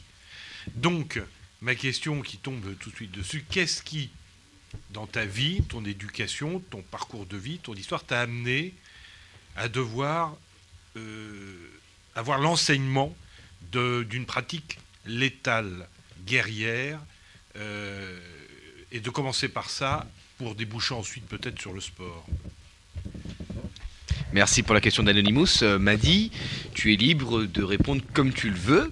Beauté en touche ou pas Ou pas Euh, je sais pas si euh, Ou pas. si ça si ça euh, si c'est si c'est parlant mais il y a une pratique qui s'appelle le euh, le Seiteido Batodo. Tu pourrais nous dire ce que tu. sûr, mais oui Tu sais, non, mais. On en parle tous les vendredis Voilà, tu peux prendre ton air concentré, nous dire ce que tu veux. On est tous, euh, on t'écoute tous là. hein. Le, le Seiteito Batodo, pour être plus clair, c'est euh, là où euh, il y a une, euh, une, euh, une pratique exclusive de la coupe avec un sabre, donc de, de De la coupe. trancher des, des sortes de, de paillons de bois avec. euh, On met plusieurs euh, bambous, on va faire le coup pour Voilà, quelque chose comme ça. Je sais pas si c'est parlant, mais euh, voilà, c'est une pratique euh, enfin, très, très importante. Et euh, il y a certains, euh, il y a certains euh, pratiquants d'arts martiaux traditionnels qui, euh, qui regardent ça d'un œil un peu. euh, pas amusé, mais euh, un peu. Se, enfin, ils sont pas convaincus. Et euh, il y en a un qui me disait que, euh, en fait, euh, l'un de ses ancêtres, qui était, euh, qui était samouraï, il, euh, il lui racontait que au moment. T'as le droit d'être gêné, hein. on a un des fondateurs de la radio qui est au téléphone. Je t'en prie, continue. Avant d'aller sur le champ de bataille, les, euh, les, les vieux bouchis prenaient de, de- un morceau de terre et ils enduisaient la lame, ils enduisaient leur lame de, de terre parce que la, la chair humaine en fait c'est quelque chose de, de fibreux. Donc ça se coupe pas, ça se déchire. Donc avant d'aller sur le champ de bataille, ils mettaient- je sais, je suis un peu cru, mais ils mettaient, euh, de, la, de la terre sur, euh, sur la lame pour, euh, pour bien être sûr que de bien déchirer et ne pas, voilà, ne pas avoir de problème à ce niveau-là. Ce que je veux dire en donnant cet exemple-là, Oui, bah, pour, pour revenir sur la question initiale qui t'était posée, parce qu'on a, on a vu que t'étais, t'étais un expert d'ailleurs, ton, ton- art c'est le, euh, le bouton touch, le bouton touch. c'est qu'on- que maintenant, on a trouvé que tu étais un, un grand expert. non mais c'est très bien, on aime ce que tu fais. Donc, si je donne cet exemple, c'est juste pour dire que vraiment le principal d'une école traditionnelle, et je parle bien d'une école traditionnelle et surtout euh, dans des temps plus anciens, c'était les capacités létales. C'était pas le côté spirituel. Et qu'est-ce qui t'a amené toi du coup à, à- à cette, à cette pratique? Non, juste moi, ce qui. euh, Il y, a, y a un. un- C'est comme un musicien. Quand, quand tu fais de la musique et que tu, euh, tu, tu, tu produis quelque chose avec ton instrument, tu, euh, tu, tu ne le fais plus par, par, des, euh, comment dire, par un raisonnement, par un raisonnement euh, posé avec des mots, mais tu le fais par quelque chose qui est un langage qui, est un langage qui passe par, euh, par des. par, par de l'émotionnel, je sais pas, par des couleurs. Par... C'est un langage propre à, à la manière dont tu, dont tu utilises ton instrument. Ça D'accord. ne passe pas plus par la réflexion. Très bien. Donc, dans le domaine martial, c'est ça qui c'est ce- c'est ce cette manière de, de parler qui, qui me parle. D'accord, la raison, la raison de ta venue initiale dans, dans cette approche, dans ce, dans ce monde-là. Euh, on avait une question de la part de... Costume bleu. Oui, alors je tiens à dire euh, à nos auditeurs que Madi est juste à ma droite, donc je ne voudrais pas le froisser au travers de ma question. Mais alors, euh, j'ai cru comprendre qu'il y avait des, des- guerriers japonais, alors je sais pas si c'est des samouraïs ou, ou des ninjas, mais en tout cas des guerriers japonais qui s'étaient inspirés de, de la philosophie bouddhiste. Mais euh, je m'étais intéressé au bouddhisme. Quand on m'a dit que j'avais le pouvoir de boire de bon vin ou de bon whisky, euh, j'avais laissé tomber. Mais euh, je m'y étais intéressé, j'avais cru comprendre qu'on n'avait pas le droit de tuer. Donc comment des guerriers ont pu euh, adopter cette philosophie? Voilà, c'est ma question. Euh, je pourrais pas répondre. Je- J'avoue que je sais pas. Une question que l'on pourrait extrapoler à tous les combattants qui, qui, qui tuent sous couvert d'une religion finalement. Mais euh, Tout à fait. Ah, en- C'est probablement antérieur la pratique à la, la micro. c'est- on a besoin, on a besoin d'un petit micro pour... Je suppose, en, en t'ayant écouté, que cette pratique létale euh, est antérieure à l'arrivée du bouddhisme au Japon. Et, et que, et que ça s'est mis en place. Et ensuite, le bouddhisme a fait avec, comme le christianisme a dû faire avec les pratiques barbares aussi euh, en Europe. Donc voilà, je pense que ça, c'est une question de chronologie. Très certainement. Merci Anonymous pour, euh, pour cette, petite, euh, pour cette petite lumière. J'ai une, une intervention de Nance Le Berger qui voulait... euh, Ah, euh, Nance Le Berger, tu es chroniqueur, tu es notre ami de, de tout cœur, tu pourrais comprendre que je te fasse cet affront-là. J'ai une autre Anonymous sous du public qui aimerait faire une intervention. Donc... euh, du coup, Anonymous sous sous, j'ai mis avec plusieurs S cette fois-ci. Euh, et Approche-toi d'un micro. Et, et bonsoir à toi. Bonsoir à tous. Et bonne année. Bonne année. Alors, je, je- je voulais juste poser. euh, enfin, je, je crois savoir, je crois savoir que euh, le bouddhisme n'est pas une religion, mais une philosophie. Enfin, euh, donc, euh, est-ce qu'il n'y aurait pas une nuance justement et à faire par rapport aux pratiques, etc. Je, encore une fois, je suis désolé. mais je sais pas. Non, Je- bon. j'avoue. Mais ça suscite, ça, ça peut, ça permet de se poser la, la, la question, en tout cas, un mouvement de pensée qui arrive sur une pratique ancestrale. Oui, alors par, par contre, euh, je, je- je crois comprendre que euh, en fait, il y a un code moral important dans le, le- la pratique de vos disciplines. Je crois que c'est très lié au code moral. Et, en fait, euh, j'aimerais euh, savoir à quel code moral ça se rattache. En fait, Euh, est-ce que c'est par rapport à une religion, par rapport à un état d'esprit, par rapport à des situations politiques de l'époque? Enfin bon. Merci. Bah écoute, merci, merci Anonymous Soussous pour ton, pour, euh, pour ton intervention. Et nous allons avoir euh, donc une dernière question euh, de la première personne qui sera en mesure de prendre la parole. On avait un petit chin là-bas avec moi, santé les gars. Donc euh, du coup, une dernière question avant qu'on passe vraiment sur The Music. Nance, nous t'écoutons. Alors, pour parler du bouddhisme, j'ai la réponse en tous les cas au Tibet. Le Tibet, euh, un peuple, enfin un pays, et donc un peuple qui, euh, qui est très connu pour, euh, être euh, très pacifique, ne l'a pas été tout le temps dans son histoire. La technique ne fait pas ça. À l'époque, donc le, bouddhisme a été importé au Tibet via, vi- plusieurs, euh, plusieurs chemins, mais donc euh, principalement aussi via l'Inde. Euh, le, bouddhi- le Tibet qui était très guerrier, il y avait des, euh, les guerriers ti- euh, tibétains se sacrifiaient pour les autres. euh, pour une partie Comment du peuple, pour une partie du peuple qui euh, pratiquait le bouddhisme et qui pouvait se libérer du samsara, c'est-à-dire du cycle de réincarnation. Et euh, les guerriers qui étaient également euh, bouddhistes euh, savaient très bien que euh, en pratiquant ce- cet art ou en pratiquant euh, ces, actions reviendraient dans leur dans, dans la, vie suivante. Donc en fait, ils se sacrifiaient pour les autres pour leur assurer protection. Ben et puis rappelons finalement que bah, pour des êtres euh, pensants et en conscience, dotés d'une conscience comme nous, finalement pour pouvoir euh, aller tuer ses semblables, il faut vraiment avoir des raisons pr- profondément ancrées. Et puis bah, pour ça, bah, des philosophies profondes comme le bouddhisme ou des religions quelles qu'elles soient peuvent être des, outils bien efficaces. Mais pour pouvoir nous laisser le temps justement de, méditer dans le silence, chacun d'entre nous, euh, tous ces propos qui nous ont été amenés, je vous propose d'écouter cette musique euh, dans un registre tout à fait différent. S'il te plaît, la technique, j'aimerais que tu me l'envoies dans 3, 2, tête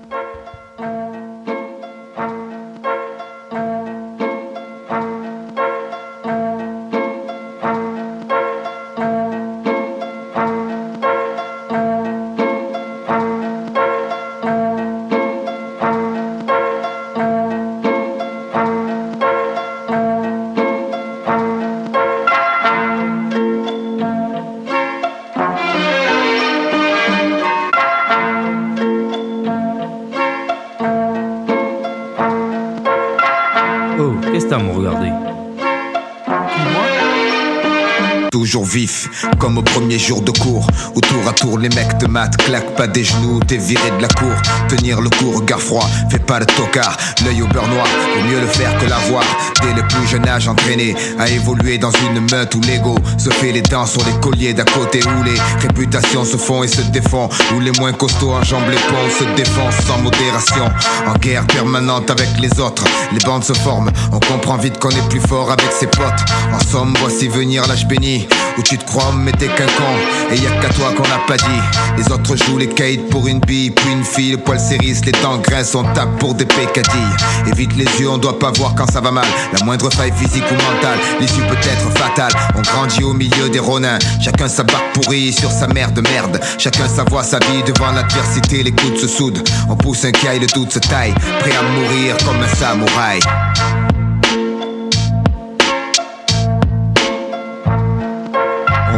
dans un champ barrage, la fierté, la loi. Tue comme un bon vieux Kurosawa, la main sur le katana. Même si la peur m'assaille, je partirai comme un samouraï. On joue dans un champ barrage, la fierté, la loi. Comme un bon vieux Kurosawa, la main sur le katana. Même si la peur m'assaille, je partirai comme un samouraï. Le temps passe, baby cat grandit entre le fer et la soie. La soie, c'est avec le fer qu'il l'a acquise aux prises avec la pression. La presse relate ses actions. La prison souvent remplace le paxon. Le pompon s'agite au-dessus de nos têtes. Chacun le veut pour lui. Un billet pour le manège. Gratuit, verrouillé. La nuit, les lampadaires se morfent en mec. Une seule quête, les pépettes. Quand t'as les sous, tu drives une 720 et tu touches des seins en lutte. Souvent on bute sur le pied du voisin. Espace restreint. On gueule souvent, on en vient aux mains pour tout et rien. Ça finit devant témoin. Et va savoir combien de temps on peut rester sans voir les siens. Comprends bien, c'est une réalité, pas une BD. L'essence toujours éveillée. Éviter les embûches, les femmes risquées, les boîtes piégées. Les gens ont changé. La rue est mal fréquentée. Surtout sors pas sans tes papiers, ça peut gâcher la soirée. J'ai combattu, j'ai eu mon heure, mon jour. Je verse un verre, c'est pour ceux qui attendent leur tour et ceux qui ne rigoleront plus. On baissera pas les bras, on n'est pas né pour ça. Même vaincu, on se jettera dans la bataille pour l'honneur comme un samouraï. On joue dans un champ barrage, la fierté, la loi. Tue comme un bon vieux Kurosawa, la main sur le katana. Même si la peur m'assaille, je partirai comme un samouraï. On joue dans un champ barrage, la fierté, la loi. Tue comme un bon vieux Kurosawa, la main sur le katana. Même si la peur m'assaille, je partirai comme un samouraï.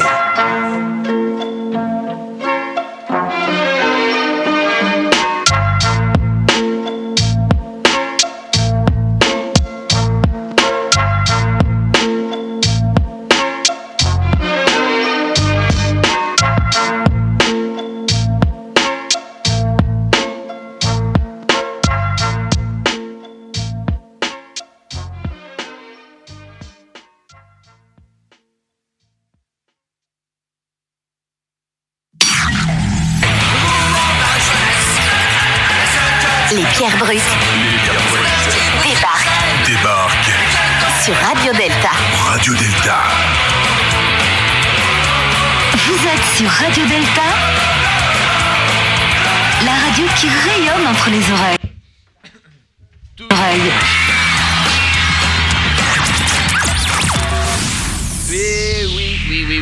Oui, euh, toujours sur euh, Radio Delta. Je peux vous le dire que dans l'émission Les Pierres Brutes, l'ambiance est au feu ce soir. Est-ce que vous êtes avec moi tout le monde Ouais On est tout au taquet, c'est l'émission euh, Baston Plein. Nous sommes maintenant effectivement bah, au milieu et nous avons donc notre, euh, notre deuxième invité ce soir. Et j'ai l'honneur de vous présenter Romain. Bonsoir. Bonsoir, c'est Romain. Salut, salut Romain. Comment ça va Romain? Ça va bien, ça va bien. Ça va, détendu. l'écho, toi, il te gêne pas trop là? On a bien mangé, un petit peu. Ouais, un petit peu quand même. Hein. Ouais, l'écho. Parce que c'est les gens à la technique qui sont toujours pas revenus de pause, c'est pour ça. Donc, Alors, ouais, bah, comment, comment ça va Romain? Ça va super, on a bien mangé, on a bu un petit peu de vin rouge. Ça va super, la forme. Toi, tu te sens bien? Je me sens bien en tout cas. Alors, eh ben déjà, et Romain, euh, bonne année Bonne année, bonne santé et euh, puis la forme. Je vous souhaite à tous la forme et plein de bonnes choses. Tout simplement. ça fait plaisir que tu sois avec nous en tout cas ce soir. Et donc, euh, bah, Romain, si tu es avec nous ce soir, c'est que bah, euh, je, je pense ne pas me tromper si tu dis que tu es un, un pratiquant euh, d'un art martial. D'un art martial, euh, Ouais. ça s'appelle le Vovinam Viet Vo Dao. Alors, C'est peut-être un peu obscur comme ça, mais c'est l'art martial vietnamien. Ah bah, euh, c'est à côté de la Chine, à côté de la Thaïlande, donc du Muay Thai, qui est plus une boxe d'ailleurs, plus une boxe qu'un art martial. Mais euh, puis pas loin de, pas très loin de l'Inde. Et puis après, bon, si on va vraiment de l'autre côté, voilà, la Chine. Bon, bah c'est en Asie. C'est en Asie, hein, tout simplement. Et du coup, est-ce que tu peux, Ça vient d'Asie. ça vient tu peux d'Asie. nous parler un petit peu plus précisément de ton, euh, de, de- de ton art De ton art précisément, c'est c'est le, le vo, Vovinam C'est le Vovinam Viet Vo Dao, c'est la voix de l'art martial euh, vietnamien. Ouais. Euh, juste pour faire simple, Viet Vo Dao. Viet, ça veut dire c'est l'art c'est le peuple vietnamien. Euh, Vo, euh, c'est l'art martial et Dao, la voix. La voix de l'art martial vietnamien. Et en fait, ils entendent. Enfin, c'est un peu, euh, c'est un peu compliqué à expliquer, mais. euh, Si tu devais faire simple en deux trois mots comme ça, tu vois, genre. Ouais, voilà, c'est euh, la voix de l'art martial. La voix de l'art martial. Que ce soit vietnamien, après, c'était une compilation de plusieurs arts martiaux qui ont été en fait compilés pour faire cet art martial, mais c'est la voix de l'art martial voilà, qui, a été, qui a été établie par, par un Vietnamien en 1945. Mais, euh, Ah, une c'est comp- donc, c'est donc récent, effectivement, comme Nance le c'est récent, ah oui, c'est enfin, c'est millénaire. C'était- C'est une compilation, mais ouais, c'est enfin, vraiment la, la, la, la- ouais, la, la constitution euh, de cet art est assez récente, 45. Mais c'est millénaire en même temps, ça date, ça date de. Pour revenir sur le terme, Ouais. c'est-à-dire que c'est un, un beau, un, un beau, un beau goût, un goût non, euh, m'a dit. Un boudo. Un boudo. Donc le Vovinam est un boudo. C'est une, euh, c'est un Je art sais pas ce martial. que c'est un, un boudo, j'ai pas. C'est des classifications vraiment japonaises, donc euh, pour. euh, Ah d'accord, non, un on est sur un art euh, vietnamien, donc on n'est plus sur les mêmes, euh, sur les mêmes noms. Quoi. Bon, finalement, ça a été, ça a été inventé, inventé entre guillemets, en- au milieu du XXe siècle. Voilà. Mais c'est un art qui est ancestral, mais la forme telle qu'on la connaît aujourd'hui, c'est milieu du XXe. Voilà, le, le fondateur, en fait, il a compilé toutes des, enfin, plein de connaissances millénaires sur les arts martiaux qu'il a compilé pour former cet art martial. D'accord. Et toi, depuis, euh, personnellement, depuis combien de temps tu pratiques cette discipline? Ça fait 10 ans environ. Mais je suis qu'un pratiquant en fait. hein. Parce qu'en en fait, il y a différents stades. Tu peux être pratiquant, enseignant, professeur ou maître. Moi, personnellement, je suis juste pratiquant. Euh, bon, voilà. Je réinstalle bien en face de Romain son Merci. micro parce que maintenant on veut l'entendre lui à fond. Ah bah, ah bon. Alors exceptionnellement, d'accord. Euh, Nance le berger, tu peux poser une petite question à Romain, mais là c'est le moment où on a besoin de l'apprendre à le connaître. C'est lui qui doit parler normalement. Mais on t'écoute. Une petite question. Euh, toi qui n'es pas asiatique, euh, comment, euh, comment on se sent appelé dans une culture qui... Mais, c'est très sérieux, par exemple. Ah ouais, comment comment peut-on euh, se sentir appelé en franc-maçonnerie? Comment peut-on se sentir appelé par les arts martiaux? Moi, ça me- ça me- ça m'intéresse. Ok. Ah, bah, ouais. Alors, euh, je pense que, euh, enfin, mon avis, c'est, d'accord, bah, merci pour ta question. Euh, c'est intéressant. Je pense que c'est plus aussi une question euh, culturelle, culturelle euh, plutôt que euh, d'origine asiatique, euh, quoi que ce soit. Bah, il se trouve que j'ai grandi dans le quartier euh, asiatique, dans le, dans le 13e arrondissement, et j'étais entouré, mes amis, mes potes, tout le monde faisait des arts martiaux. Et au fur et à mesure, on est confronté à essayer un cours d'art martial, et puis ça plaît ou ça plaît pas, et parfois ça plaît, et après on continue. dans ton à cas, ça- dans ton cas, ça t'a plu? Dans mon cas, ça m'a plu vraiment euh, beaucoup. ouais. Et, et qu'est-ce que ça t'apporte du coup concrètement les, euh, les arts martiaux et puis plus précisément le, le Vovinam? Eh ben, je, ouais, euh, mettre le doigt dessus, je, je, je saurais pas trop dire comme ça. Euh, Peut-être. euh, Bah, Si tu devais plus le faire, par exemple, si demain on te disait tu ne peux plus le pratiquer, qu'est-ce que ça te retirerait du coup? Ah ouais, bah alors là, du coup, beaucoup, beaucoup, beaucoup. Euh, ah bah, en fait, bah, peut-être que me, me- me- me- me mettre à l'épreuve, en fait, me mettre à l'épreuve dans, dans une séance. À chaque fois, me mettre à l'épreuve et essayer de- d'assurer et de, de, de, de me- voir moi-même en train d'assurer, ça me rassure. Je me dis que ça y est, je suis en train de je remplis mon objectif, je suis dans une séance, c'est cool. Quand tu es en train de Ça, travailler. Com- bien. Comment ça se passe une, une, une, une session par exemple un, Tu vas travailler, tu, tu, tu fais avec quelle, quelle fréquence Tu vas à, différents cours Tu vas plusieurs fois par semaine? Ça, ouais. Ouais, bah ouais, Combien de fois par semaine? C'est trois fois par semaine. Trois fois par semaine. Trois Comment ça se passe une séance type? Bah alors en fait il y a, il y a- ouais voilà en fait il y a, y a la sou- euh, pendant une demi-heure en fait au début euh, c'est l'entraînement donc euh, on fait du cardio et du renforcement musculaire et ensuite après l'entraînement on travaille le programme qui est constitué de Chinook c'est des enchaînements d'attaques ou de QN qui sont des, euh, des combats chorégraphiés mais on travaille très très peu le combat en fait on travaille très peu le combat on reste vraiment euh, dans la pratique dans la technique euh, dans la technique en fait. On reste dans l'application des techniques. Par exemple, on peut répéter un coup de pied, on peut le répéter 20 fois, 30 fois, 40 fois, 50 fois par séance. Le même, Le même mouvement, le même geste, 50 fois. Ah oui, et voilà. Et pour revenir euh, sur ta question, euh, ce qui me plaît beaucoup, c'est de, de- de- de- de pouvoir euh, maîtriser un coup, en fait, de pouvoir maîtriser le coup et maîtriser son corps et de mieux en mieux de s'apercevoir qu'on arrive de mieux en mieux à maîtriser un, un, coup. Genre, tu d'un d'un euh, même geste, une répétition, finalement comme une phrase que tu répéterais. Bon là c'est un geste que tu répètes. Au travers de la répétition de ce geste, tu arrives à trouver une infinité, finalement une liberté. Exactement, une affinité, ouais, absolument. Absolument. euh, Bon, ensuite, euh, ça, ça peut paraître un peu réverbatif hein, comme ça. hein, Non, non, pas- pas du tout. Bah, c'est la, bah, pas c'est la répétition du mouvement. C'est comme un rituel finalement. C'est comme un rituel en fait à chaque fois et on répète tout le temps. Mais ce qui est vraiment curieux, c'est euh, en, en en parlant comme ça, c'est que ça me paraît pas ennuyeux en fait à chaque fois que j'y retourne, alors qu'on répète les mêmes mouvements en fait. Ouais, J'ai une petite question pour toi de la part de, de- de Gilles à la technique. Gilles à la technique, on t'écoute. Encore une fois, c'est exceptionnel hein, parce que la phase question, c'est juste après. Oui, j'ai une petite question qui me turlupine depuis 15 secondes. Ah oui. Ah, j'étais patient comme mec. Est-ce que, les arts que vous pratiquez, euh, aussi bien Madi que toi, sont Mhm. euh, pratiqués de manière mixte? Oui, oui, oui. Euh, D'ailleurs, il n'y a pas assez de femmes, moi, je trouve, dans, mon- dans mes séances. Euh, je sais pas, m'a dit, toi, s'il y a peut-être beaucoup. il Y a des, des- nous, il y a peut-être un. Ça, doit- ça représentait bon, 5%, 5% de femmes. À peu près pareil, ouais, à peu près aussi. Et ça dépend. en- par exemple, en aikido, il y a beaucoup plus de une présence féminine beaucoup plus importante que. En aikido? Oui, en- beaucoup plus D'accord. importante que dans d'autres dans d'autres types de Hmm. pratiques.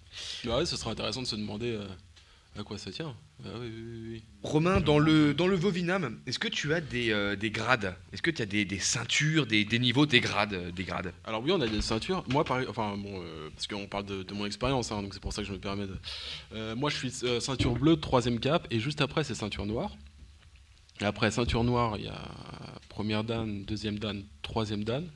Troisième dan, on est professeur, et juste après, on est maître. Et pour être maître, faut compter euh, 15 ans minimum.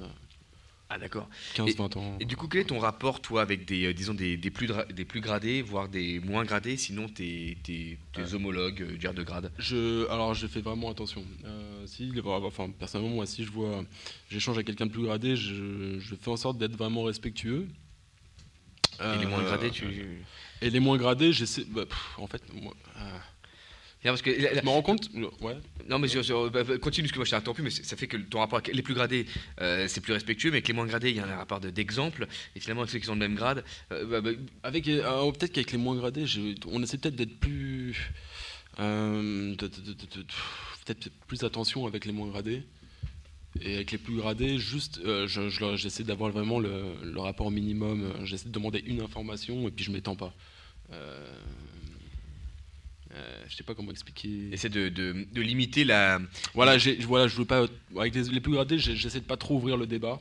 J'essaie de rester vraiment euh, factuel euh, dans les données que j'essaie que je demande. Et je veux pas trop m'étendre parce que sinon c'est euh, ça peut être assez bancal. Toujours, c'est assez périlleux de- voilà, d'échanger dans le dojo en plus avec un gradé, un euh, enfin, moi, je bon, voilà. Après, chacun fait à sa sauce, hein, mais. Est-ce que euh, tu pourrais partager avec nous une petite anecdote euh, d'une, euh, d'un, souvenir rapport à, toi- à ta pratique de, de- de ton art martial qui, que tu voulais partager avec nous? Un truc un peu, pas forcément Ouais, ouais, ouais, cocasse, mais qu'un truc qui, qui t'a marqué, qui pour toi est un, Bah, un, un- un événement. Bah, le dernier cours, en fait, j'ai fait un combat avec un petit échange avec une Vaucine, donc Vaucine pratiquant du Viet Vo Dao, donc euh, une fille, et euh, je me suis laissé battre, je me laissais, euh, elle me faisait des protections, je tombais exprès, machin. Et puis elle m'a fait une clé, avec une clé de bras. Et je me suis dit, ah ouais, ouais, ouais, j'ai fait, je me moquais un petit peu d'elle, et puis en fait, elle était moins gradée, machin. Elle m'a fait une clé de bras, et j'ai vu qu'elle maîtrisait bien sa clé. Ça, ouais. Elle m'a aussi mis son genou au niveau du plexus solaire, pour mieux mobiliser, et je me suis dit, ah ouais, quand même, elle est. Tu te moquais- efficace. tu- te moquais d'une gradée, alors.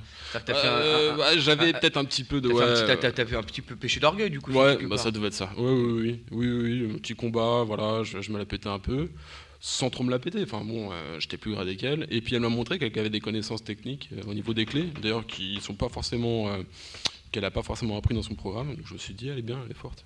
Et donc, du coup, c'est ces choses que tu apprends euh, dans, le, dans, dans ce qu'on appelle ça un dojo, ton lieu de pratique? Alors, euh, le lieu de pratique, je crois que c'est Vaudouang, mais je suis pas sûr. Euh, euh, Bon, dans, dans, ouais, dans- un dojo, c'est dans ton, on va dire, on avec des va dire tatamis comment- et tout. dans, dans ton temple de pratique de ton art. Euh, Est-ce que tu apprends des choses que tu euh, sors à l'extérieur et que tu que tu décides de d'appliquer, disons, à, à l'extérieur dans ton monde quotidien, quoi, à ton bah, travail avec tes potes. Sur le plan moral, oui. Après, c'est vrai que le respect et tout. Enfin, le respect, c'est vraiment la base.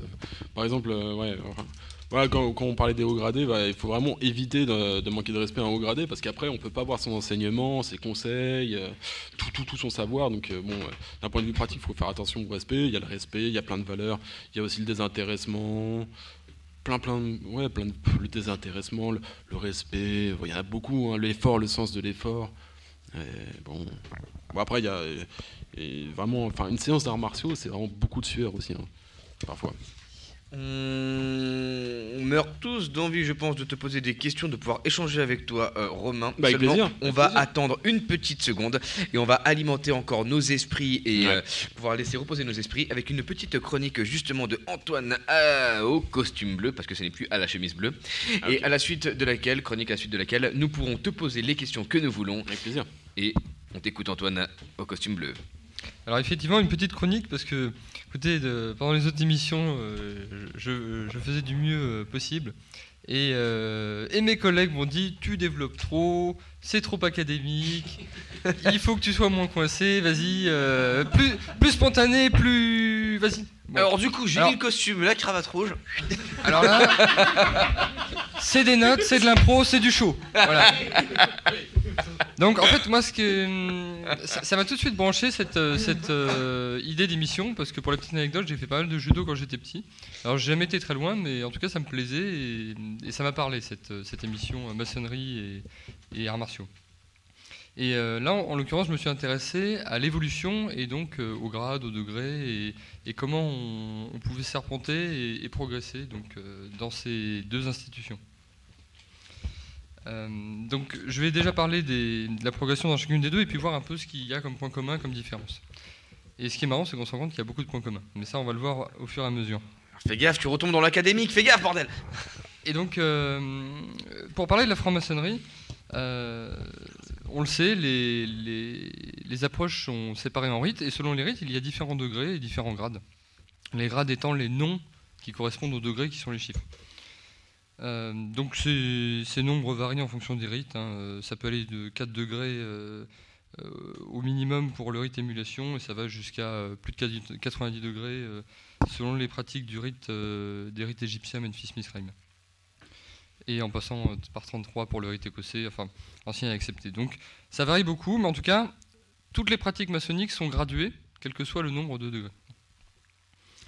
Euh, dans tous les cas, euh, l'évolution des, frères d'un degré à l'autre est faite par les frères qui sont au-dessus. C'est pas un vote euh, des apprentis entre eux qui disent quel est l'apprenti le plus méritant, on va le passer compagnon. Non, c'est toujours une décision du dessus qui, fait le passage des frères.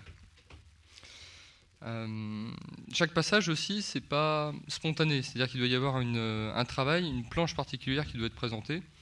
Et il y a également des interrogations, en tout cas pour les degrés que j'ai rencontrés, pour prouver qu'on est, euh, on est euh, au point sur, euh, sur ses connaissances et, qu'on mérite de- de- d'effectuer ce passage.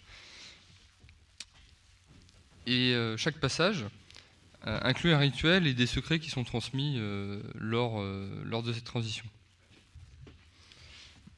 Et en ce qui concerne les arts martiaux, alors moi je me suis centré sur les arts martiaux japonais et chinois, puisque euh, après il peut y avoir un débat sur arts martiaux, sport de combat, et puis bon il y en a un peu partout sur la planète.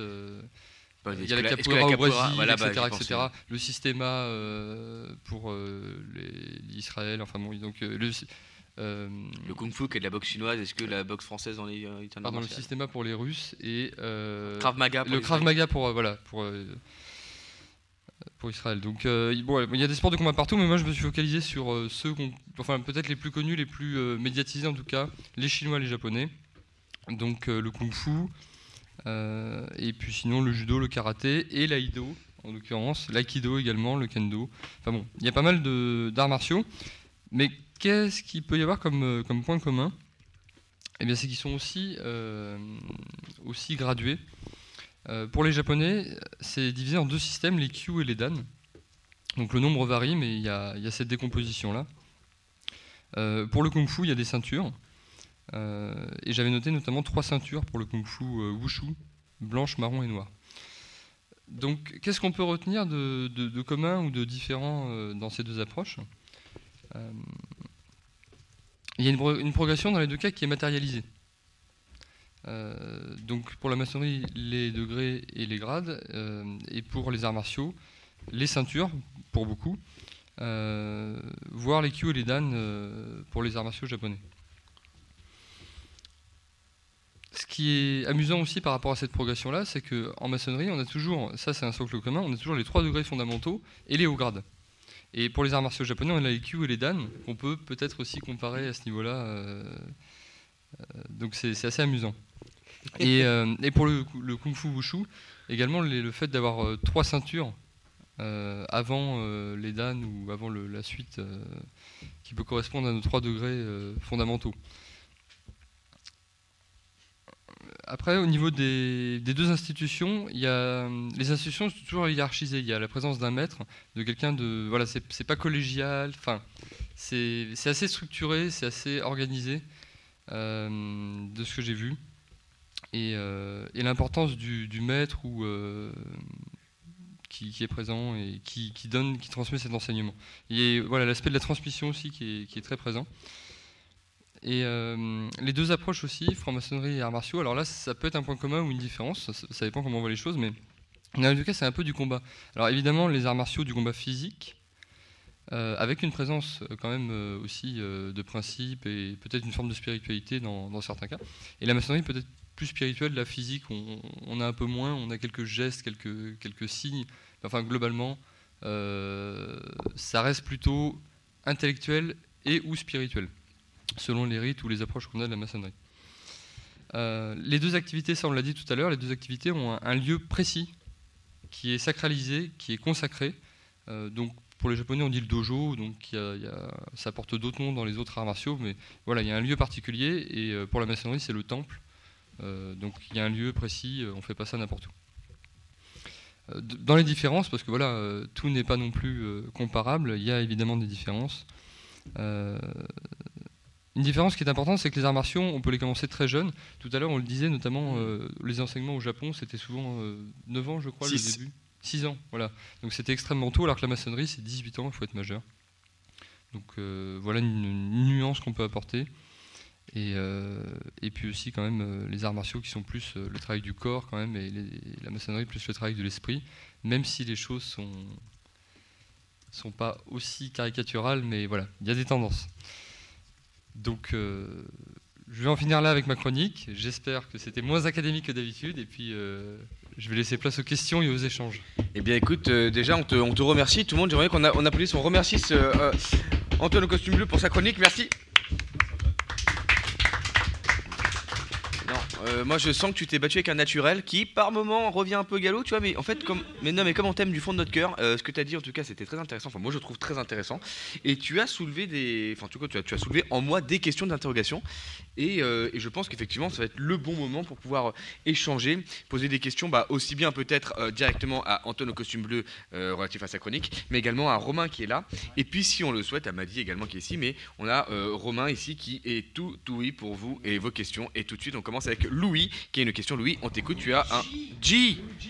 Je. Et we go G, ma- oui, bon, bah, je pensais à mon neveu, ça va Je peux Alors, en écoutant Antoine, Romain et Madi, en fait, je me posais une question. Euh, Est-ce que dans vos cours d'arts martiaux, vous avez une forme de rituel d'ouverture et de fermeture? C'est-à-dire un moment euh, de respiration, de concentration, et puis après un moment pour vous ouvrir à nouveau vers l'extérieur? Romain? À chaque fois qu'on rentre dans la salle, euh, il faut saluer. Il faut saluer en fait euh, dès qu'on rentre dans la salle et, dès qu'on sort de la salle aussi, il faut saluer. Donc euh, il y a un rituel effectivement.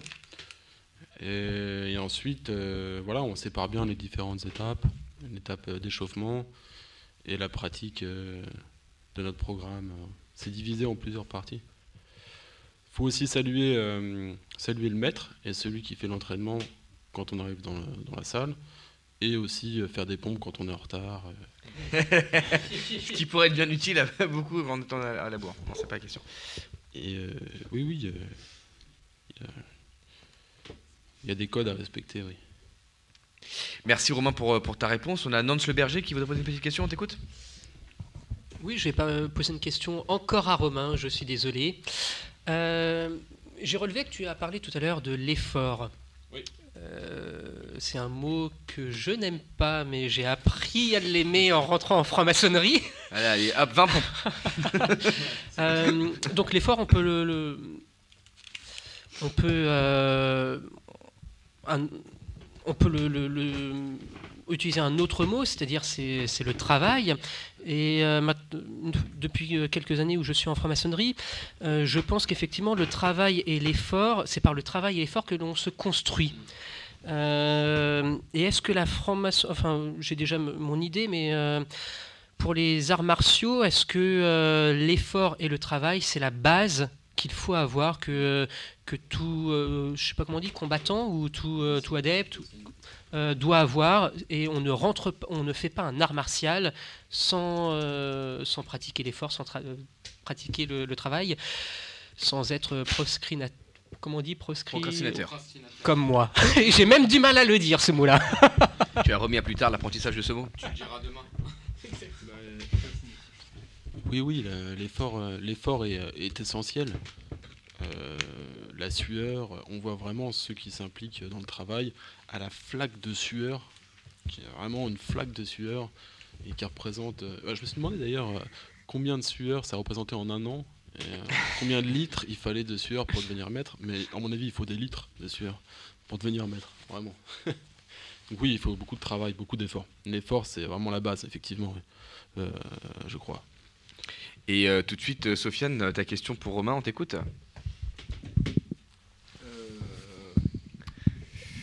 Oui, alors euh, non, je n'avais pas de question, mais je vais en trouver une. hein, euh, Je vais improviser, comme d'habitude, merci. Euh, euh, tu as parlé de, de la boxe et des box euh, tout à l'heure.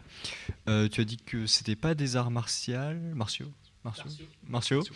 Euh, pourquoi? Parce que, enfin, moi personnellement, j'ai fait de la boxe taille par exemple, et je considère que tous les sports de combat en fait sont régis par des principes qu'on peut comparer à Euh, oui, qu'on peut comparer aux arts martiaux, effectivement. Euh, euh, enfin, moi, la, boxe, je connais pas trop. En fait, j'en ai quasiment jamais fait de la boxe, ni Muay Thai, ni boxe française. j'en ai quasiment pas fait.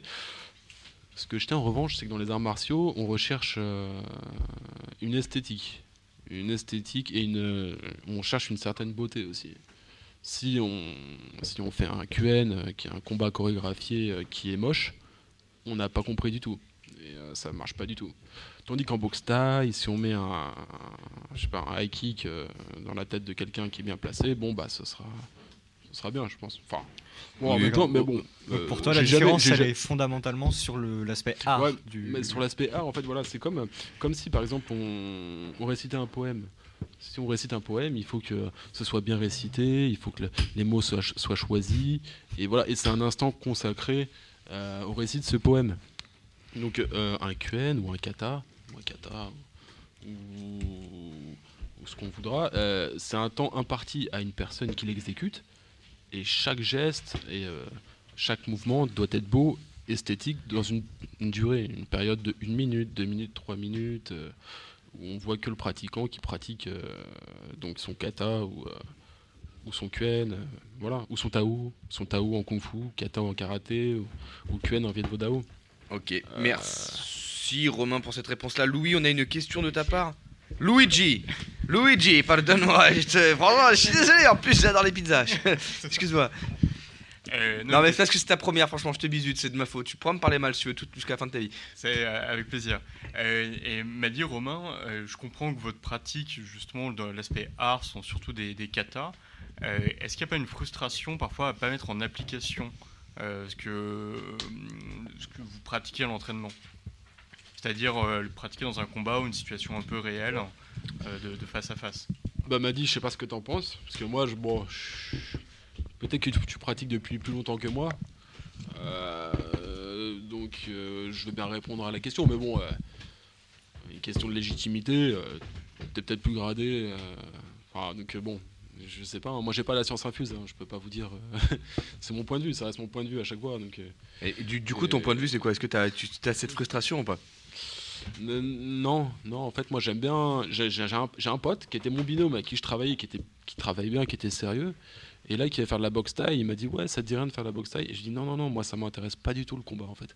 Ça m'intéresse pas du tout. Et euh, enfin, ça m'in- ça m'intéresse comme un, comme un échange. Ça m'intéresse. Comme un échange de tennis, ça m'intéresse. Mais au-delà de ça, faire que du combat, mm, enfin personnellement, ça m'intéresse pas de faire que du combat en fait. Euh, c'est pour ça que moi j'aime bien en fait l'aspect esthétique vraiment. Voilà, quand on fait un, un QN qui est bien fait, qui, voilà, qui est beau et on se dit ah, voilà c'est beau ce que je fais, là ça me suffit. euh, je, suis content de moi quand je fais un, un QN qui est, qui, qui- qui est bien réalisé. Un QN, un et je me dis échange pas de- euh, voilà un échange un échange de mouvements, euh, un échange de mouvements donc euh, euh, enfin qui, qui est propre au combat. hein. C'est des mouvements qui s'inscrivent dans, dans un combat, vraiment des mouvements très codifiés, voilà qui permettent voilà qu'on euh, a aspect létal, qui permettent de tuer, euh, de donner des coups, euh, des clés, etc. Mais voilà, ça reste euh, une chorégraphie. M'a m'a dit du coup ton, ton point de vue par rapport à ça ouais. Euh, en fait, c'est euh, c'est une question euh, qui a fait qui fait couler beaucoup d'encre dans, dans certaines pratiques, typiquement en aikido. Parce que l'aïkido, euh, en tout cas certaines écoles d'aïkido ont, ont la réputation d'être totalement détachées de la réalité, beaucoup trop détachées de la réalité, surtout par rapport à l'historique du fondateur de l'aïkido, qui lui, de son temps, était considéré comme l'un des, des guerriers les plus, enfin l'un des, des- des combattants les plus, les plus âpres de son époque. Et euh, si on reste sur l'aïkido, on a le système de, de Tori et Uke. Euh, Tori est l'attaquant et Uke est celui qui reçoit la technique. Et en fait, quand moi, ça m'est déjà arrivé de voir euh, deux personnes qui sont, euh, qui sont extrêmement avancées. Qui ont, qui ont, quand dis extrêmement avancées, c'est vraiment des gens, des, gens qui, euh, qui dédient leur existence à la pratique martiale. Et quand on les voit, eux, c'était absolument sublime. Quand on les voit, eux deux, être chacun dans le rôle de Tori et l'autre dans le rôle de Uke, on a vraiment en face un combat. C'est-à-dire qu'il y en a un qui va essayer de passer ses techniques le plus, euh, de la manière la plus réelle possible.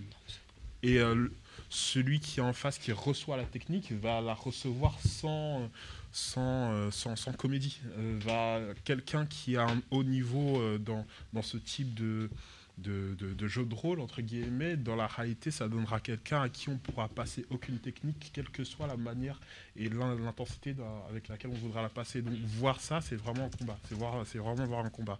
Et dans le sens euh, arts martiaux, art, c'est plus, je vais reprendre la métaphore de la musique, mais c'est pareil, c'est juste avoir, comment dire, un- un substrat technique qui nous permet d'aborder autre chose. Euh, si on parle d'art, quand on parle de musique, c'est euh, dans le fait de- de- d'être obligé de maîtriser un instrument pour pouvoir commencer à faire de la musique.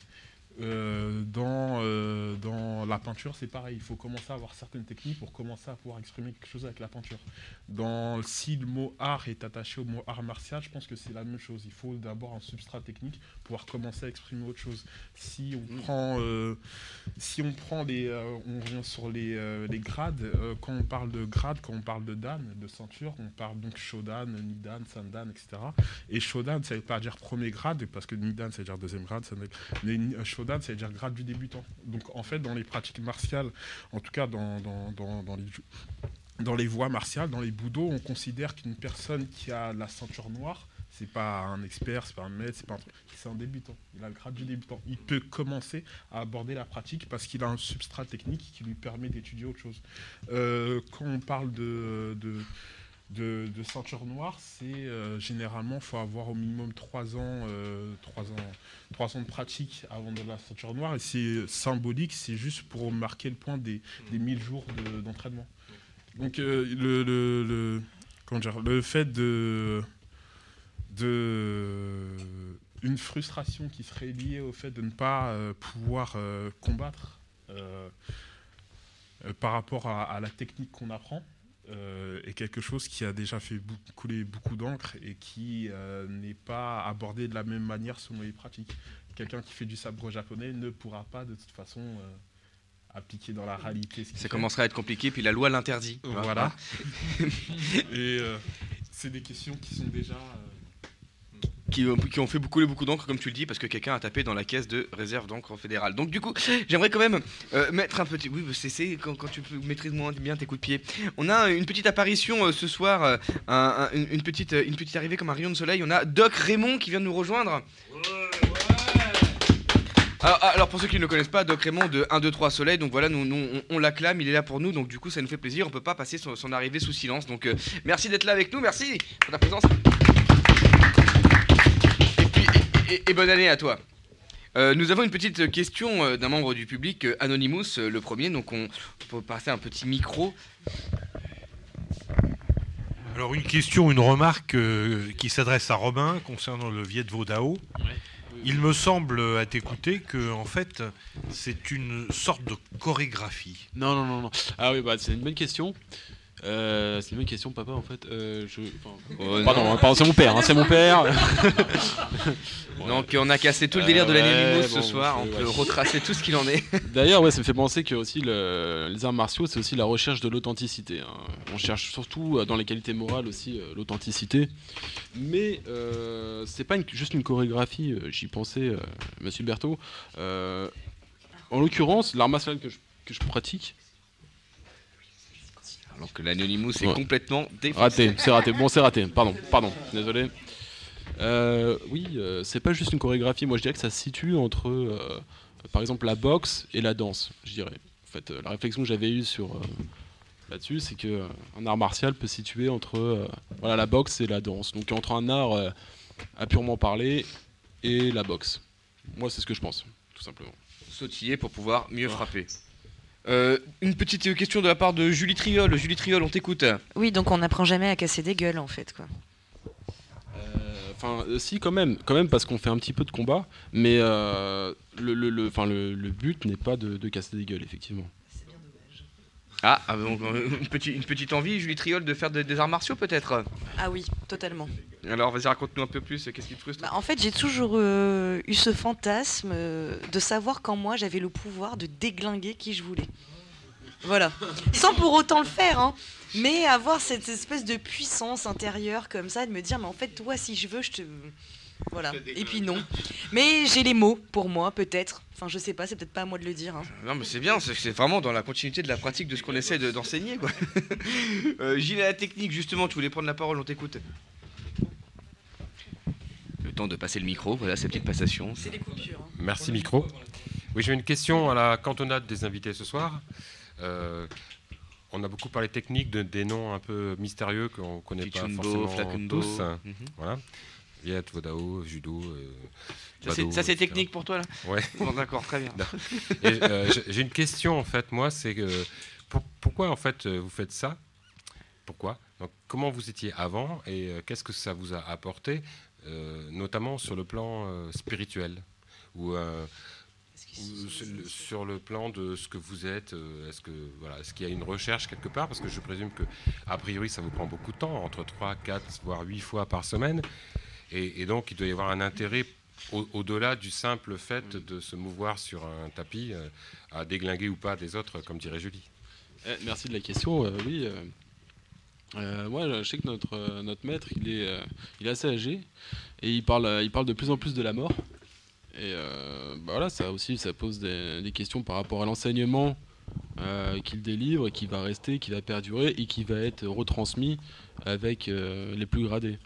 Donc, euh, par exemple, il y a un assistant maître qui prendra sa suite et souvent, enfin de manière assez régulière, il répète que voilà, quand euh, maître Hubert, il s'appelle Hubert, maître Hubert euh, prendra ma suite, euh, voilà, ce sera à lui qu'il faudra poser ses questions.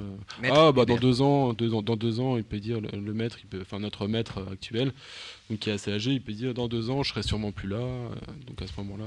Donc vraiment des questions sur la mort, hein, sur la mort, sur des questions existentielles. Et, et puis non, ça, ça, ça permet aussi de, de se questionner, ça rassure, parce qu'on se dit que lui-même, il le prend euh, plutôt bien, euh, il dit qu'il va mourir et euh, il n'en fait pas toute une histoire, donc c'est rassurant. Enfin, pour des questions comme ça, c'est assez rassurant aussi. Donc les questions existentielles, concrètement, on par- on parle de la mort quoi. De la mort, ouais, de la mort concrète, c'est-à-dire que... Pour clore avec le, le- le rythme, le cycle des, des- des questions, j'aimerais vous poser une petite question à tous deux, Madi et Romain, qui est invité ce soir donc dans, dans- dans cette, cette émission de Ouais. cette radio qui s'appelle euh, Les Pierres Brutes, euh, animée par euh, des, des jeunes francs-maçons et francs-maçonnes. Donc du coup, moi, ma question, elle est est-ce que vous avez déjà entendu parler de la franc-maçonnerie? Qu'est-ce que vous pensez de la franc-maçonnerie? Quelles sont vos idées par rapport à ça? Et si vous pouvez faire, avec tout ce qu'on a entendu ce soir et tout ce dont on a parlé, si vous avez un petit rapport, une corrélation que vous pourriez faire entre les arts martiaux et la franc-maçonnerie, et puis à l'avenir, vraiment, il faut arrêter de bouger les, les micros comme ça. Euh, euh, Enfin, moi, honnêtement, euh, enfin, je savais pas que je venais euh, à une réunion, réunion de francs-maçons ce soir. C'est une radio, une- non, une- une- Non, non, Surprise vraiment. regarde mon tablier Non, non, euh, j'aimerais bien, euh, enfin, j'aimerais bien rigoler et tout, mais enfin, non, c'est vrai, je savais vraiment pas que c'était une réunion euh, de franc-maçon. Non, non, mais c'est pas une- cool. c'est une radio, c'est une radio animée euh, en- entre autres par des formations francs-maçonnes qui est Ah, ouverte pour tout le monde. Bon, et du bah, coup, la question c'est quel est le rapport qu'il pourrait y avoir avec tout ce que vous avez pu entendre et si vous avez déjà entendu parler de la franc-maçonnerie et quelle corrélation vous pouviez éventuellement en faire avec les arts que vous pratiquez oui, oui, oui, euh, oui, oui, tout à fait. Euh, Peut-être, euh, bah, moi l'idée que je me faisais de la franc-maçonnerie, c'était plutôt un espèce de club de réflexion. Et c'est vrai que ça se rapproche en ça, ça se rapproche, enfin, je trouve. ça se rapproche un peu de l'art martial que je pratique parce que où on se pose des questions. Peut-être que la réponse est différente. Enfin, nous, c'est pas des mots qu'on met vraiment aux questions. Peut-être plus. euh, je sais pas trop comment expliquer. Je sais sais pas ce que t'en, je sais pas ce penses. moi, je, je vois pas trop comment répondre à cette question. Je dirais, voilà, c'est, euh, c'est dans l'enseignement qu'on a dans, nos cours d'ar- d'arts martiaux, nos enseignements vraiment des cas pratiques, qu'on arrive à répondre à des questions plus générales peut-être. Je sais pas. Donc, tu cherches une Je réponse en soi, vous allez creuser à l'intérieur de vous pour pouvoir trouver des. des, des- Ouais, voilà, peut-être un travail après. Ouais, ouais. Il y a un travail sur la vie, en tout cas, Madi, je sais pas ce que tu en penses. Il y, a une- il y un appel, en tout cas, à régulier. Euh, donc, euh, Madi, ça va être compliqué pour toi de répondre à cette question maintenant, puisqu'on t'a volé le micro directement. Ça, c'est une spontanéité euh, digne de- des, grands, des, des plus grands. Donc, euh, un, un- un travail, un appel incessant. Donc, finalement, est-ce que, c'est, est-ce que tu ressens ça, quoi? Euh, en fait, de ce que je comprends en, en maçonnerie, il y a, il y a un sujet de transmission, de transmission euh, d'outils qui permettent, euh, d'outils symboliques qui permettent de travailler euh, de la réflexion, quelque chose de, quelque chose de cet ordre. Et en fait, dans les pratiques, dans certaines pratiques martiales, on peut dire que c'est le même principe par rapport au, au kata. Les katas, en fait, c'est pareil aussi, c'est un outil de transmission. C'est, euh, on peut dire que c'est par exemple les, euh, les, euh, les bretteurs du passé qui, eux, ont, réussi à, constituer un savoir euh, grâce, à leur, grâce à leur expérience du champ de bataille. Ils ont pu, ils ont pu incorporer les différents éléments de ce savoir dans des katas. Et en fait, la transmission de ces katas, c'est transmettre le savoir qui a été développé par ces, par ces bretteurs. Et euh, aujourd'hui, euh, quand on, quand, euh, quand on pratique les katas qui ont été créés au, XIIe siècle, on essaye de, oui, de, récupérer le- l'enseignement qui, a été, qui a été inclus par les personnes qui, qui, qui ont mis leur, leur savoir, le savoir qu'ils ont, ont acquis sur le champ de bataille. Hmm, c'est de- le, même- c'est le même principe, c'est un principe de transmission et euh, pas seulement de savoir technique, mais euh, des, euh, des autres éléments qui vont avec. Je me suis fait soudoyer, nous étions censés avancer, mais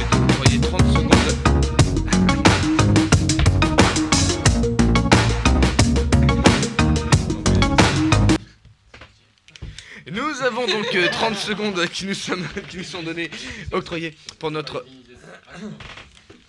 Voilà, non, on est à l'antenne les gars Voilà, donc j'y suis. Donc nous avons une petite question pour Antoine au costume bleu ici. Je t'octroie uniquement par amitié et fraternité que j'ai pour toi, alors que normalement on aurait dû avancer.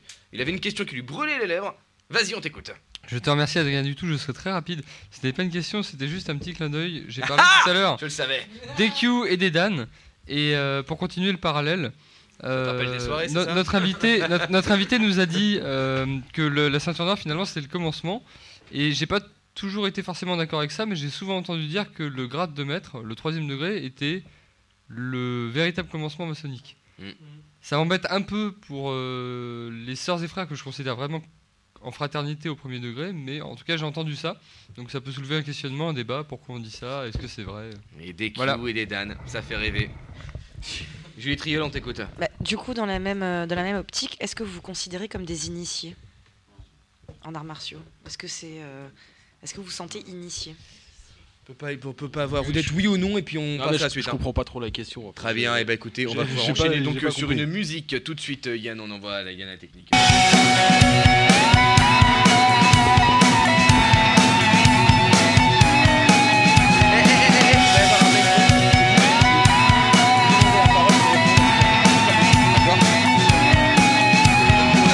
Qui jouez. On est reparti parti, très bien, merci cette transition absolument dingue. Hop là, on est rapide ici. Alors, pour euh, égayer un petit peu cette, cette première émission de l'année, puisque c'est la première, euh, on a décidé de, de mettre un nouveau petit, de mettre un nouveau petit jeu dans cette émission. Alors, un- pourquoi je dis un nouveau petit jeu Il n'y a jamais eu de jeu, donc du coup, on va mettre un jeu qui s'appellera un blind test et qui aujourd'hui est directement euh, lié à- au thème de notre émission. Alors, euh, je vais jouer avec. Euh, Je vais jouer avec euh, Maddy et Romain, avec l'aide éventuellement de, de tous nos invités et de toutes les personnes qui sont présentes qui pourront les aider. Mais les seules personnes qui pourront prendre la parole, c'est Maddy et Romain. Maddy et Romain, est-ce que vous êtes avec moi? Ouais, on est avec toi. Yes. Ouais, d'accord. Donc est-ce que vous êtes prêts à jouer avec moi? Ouais. Ouais, donc l'idée c'est la suivante. Tout le monde peut vous aider, mais c'est vous- il n'y a que vous qui pouvez parler. Donc uniquement les gens qui sont de votre côté peuvent vous aider, d'accord? Mais il n'y a que vous qui pouvez parler et prendre la parole. On ne crie pas, on ne crie pas. On prend, eh ben, euh, toi là-bas et et elle est là. Euh, Non, toi tu joues pas. Et toi tu joues pas non plus. Non, parce que je fais. Alors du coup, vous allez entendre des répliques de films ou des sons ou des choses. Vous allez devoir demander la parole, je vais vous la donner. Si vous avez la bonne réponse, vous avez un point. Si vous avez la mauvaise réponse, l'autre a la possibilité de donner. Il aura un point ou pas. Qu'est-ce qu'on gagne? Bah rien parce que tu joues pas. Non non, il y a- il y a deux, c'est nos invités. On est gentlemen, d'accord? Ce sont nos invités qui jouent. Et vous. Et Qu'est-ce qui gagne Eh ben, justement, j'allais y venir. Et vous prenez la parole en faisant. Exactement. Le premier qui fait. Le premier qui fait. Alors, quel... euh, Maddy, on aimerait bien entendre ton son. Quel est ton, ton son Ton son. Ton, ton son de prise de parole, c'est quoi Ok. Et toi, ton... Romain, ton son de prise de parole, c'est quoi Voilà, c'est ça. Ouais. Exactement, Ouais. parfait, Ouais. très bien. Ouais. Ça, c'est une motivation qu'on aime entendre. Alors, une autre règle, vous devez attendre la fin de la piste pour pouvoir prendre la parole. C'est ma petite règle. perso. Est-ce que vous êtes prêts? Ok. Ok, on y va, on va commencer. 7, 8, il y a nos manettes, c'est parti. Je connais le kung-fu. Euh. Matrix. Oh point pour Romain On a ici un point. Attention, ça continue. Tu le es dans notre programme de combat. C'était la suite.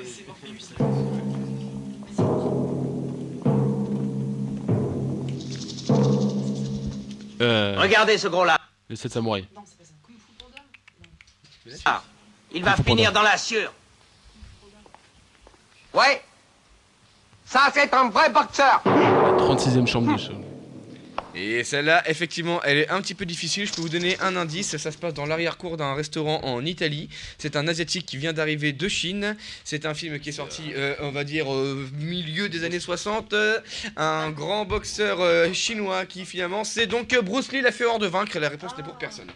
Ah, C'est pas l'enfer. On peut ensemble là. Dans l'arrière-cour d'une pizzeria, c'est à Rome. Now! Come on! Back Muay Thai! Alors, petite idée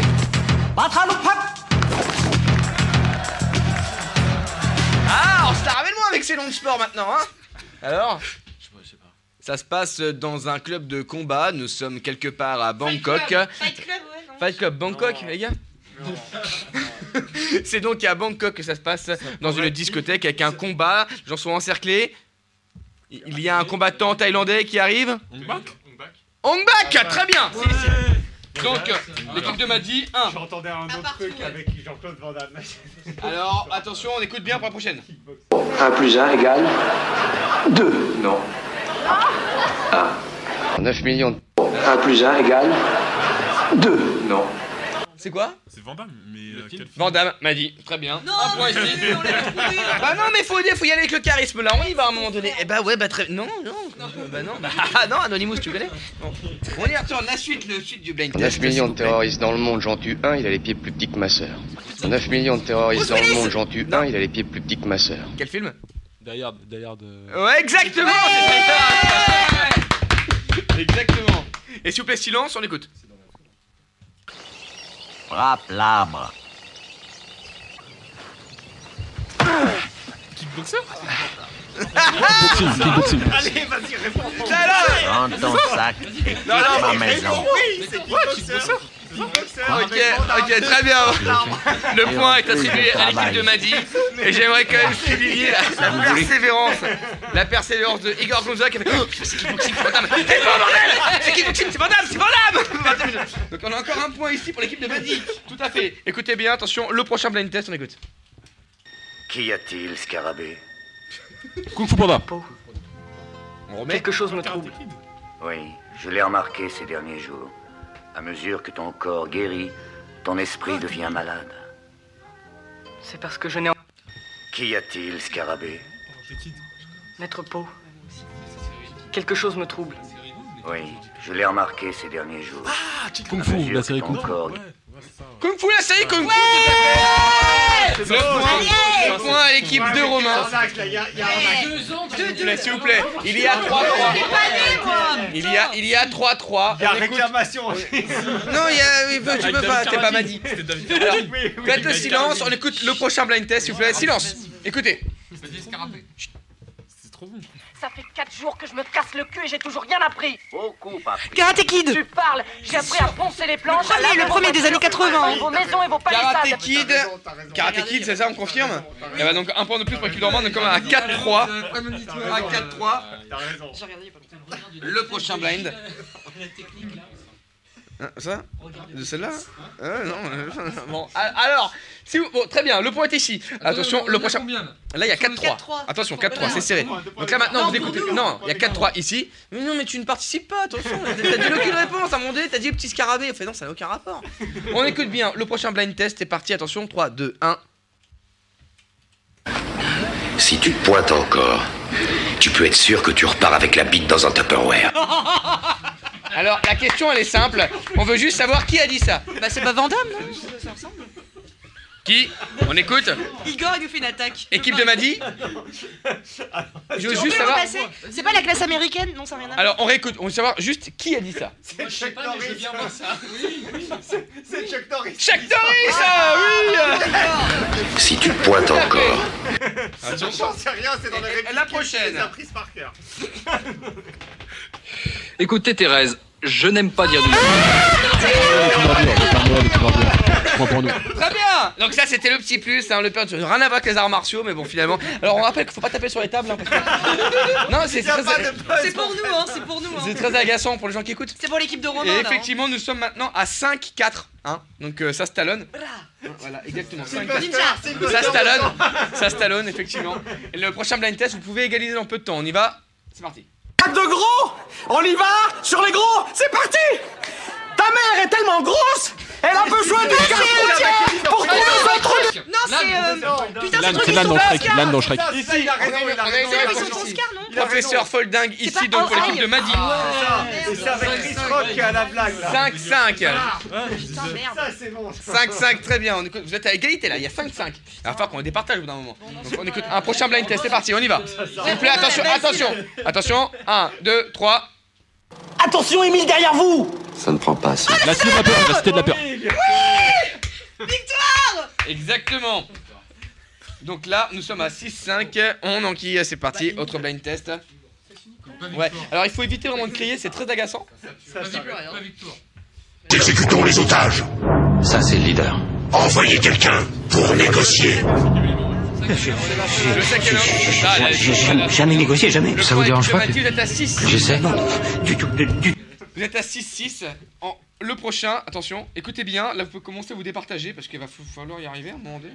Ok Le dernier. Le dernier, le dernier. Le dernier. Le dernier, attention, le dernier le plus important. Vous êtes prêts? Attends. Le dernier. Attends, je choisis. Attends, je choisis, oui. Astérix et Cléopâtre. Ah, écoutez bien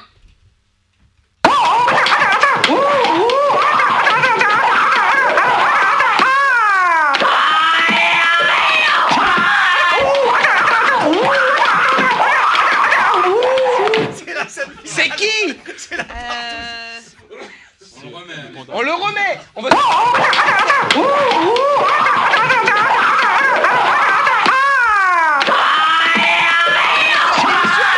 arts martiaux. Vous savez pas qui c'est Je sais pas, euh, Bruce C'est Lee, Maître non Yoda. C'est Kung Fu Panda.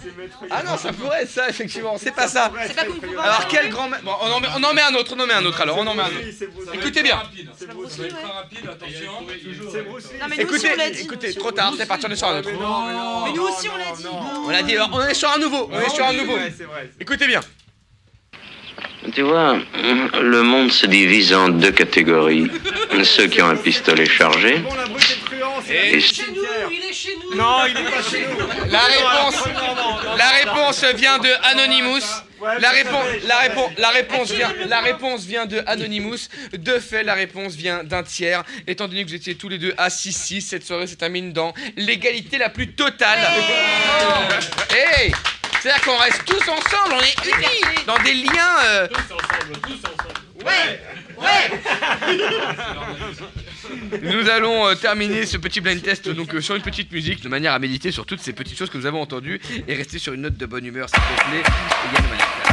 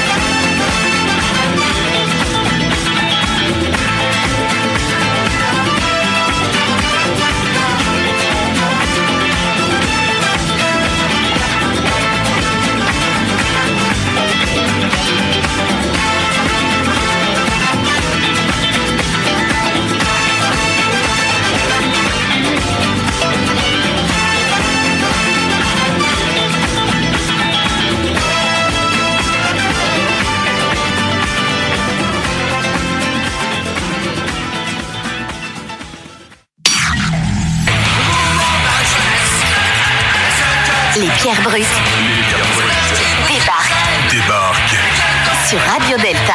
Radio Delta. Vous êtes sur Radio Delta,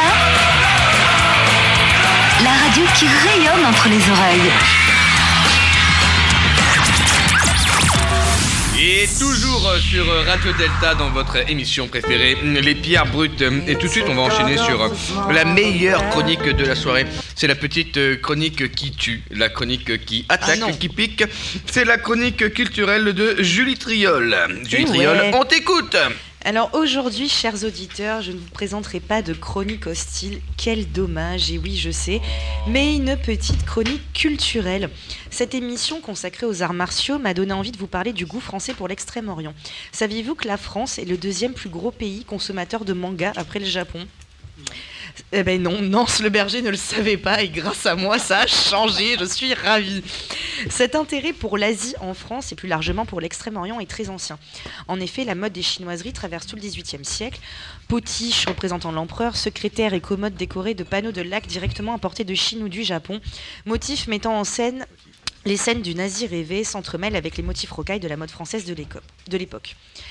Par souci d'économie, les côtés des meubles moins visibles étaient des copies de ces lacs, les vernis Martin. Alors c'est pas très beau le vernis Martin, mais comme ça se voit pas trop, c'est pas grave. D'ailleurs, je vais partager avec vous une petite technique, une petite astuce que j'ai appris quand je faisais mes cours à l'école du Louvre, que notre chargé TD nous avait donné pour différencier les lacs chinois des lacs japonais. Alors c'est pas difficile, hein. Les lacs euh, chinois, pardon, ils sont vachement moches, alors que les lacs japonais sont beaucoup plus jolis, plus finement exécutés et moins bariolés. En général, ils sont noirs et dorés. hein. Vous pourrez maintenant vous la raconter comme si vous aviez de la culture générale, alors que pas du tout. Ne me remerciez pas, ça me fait plaisir.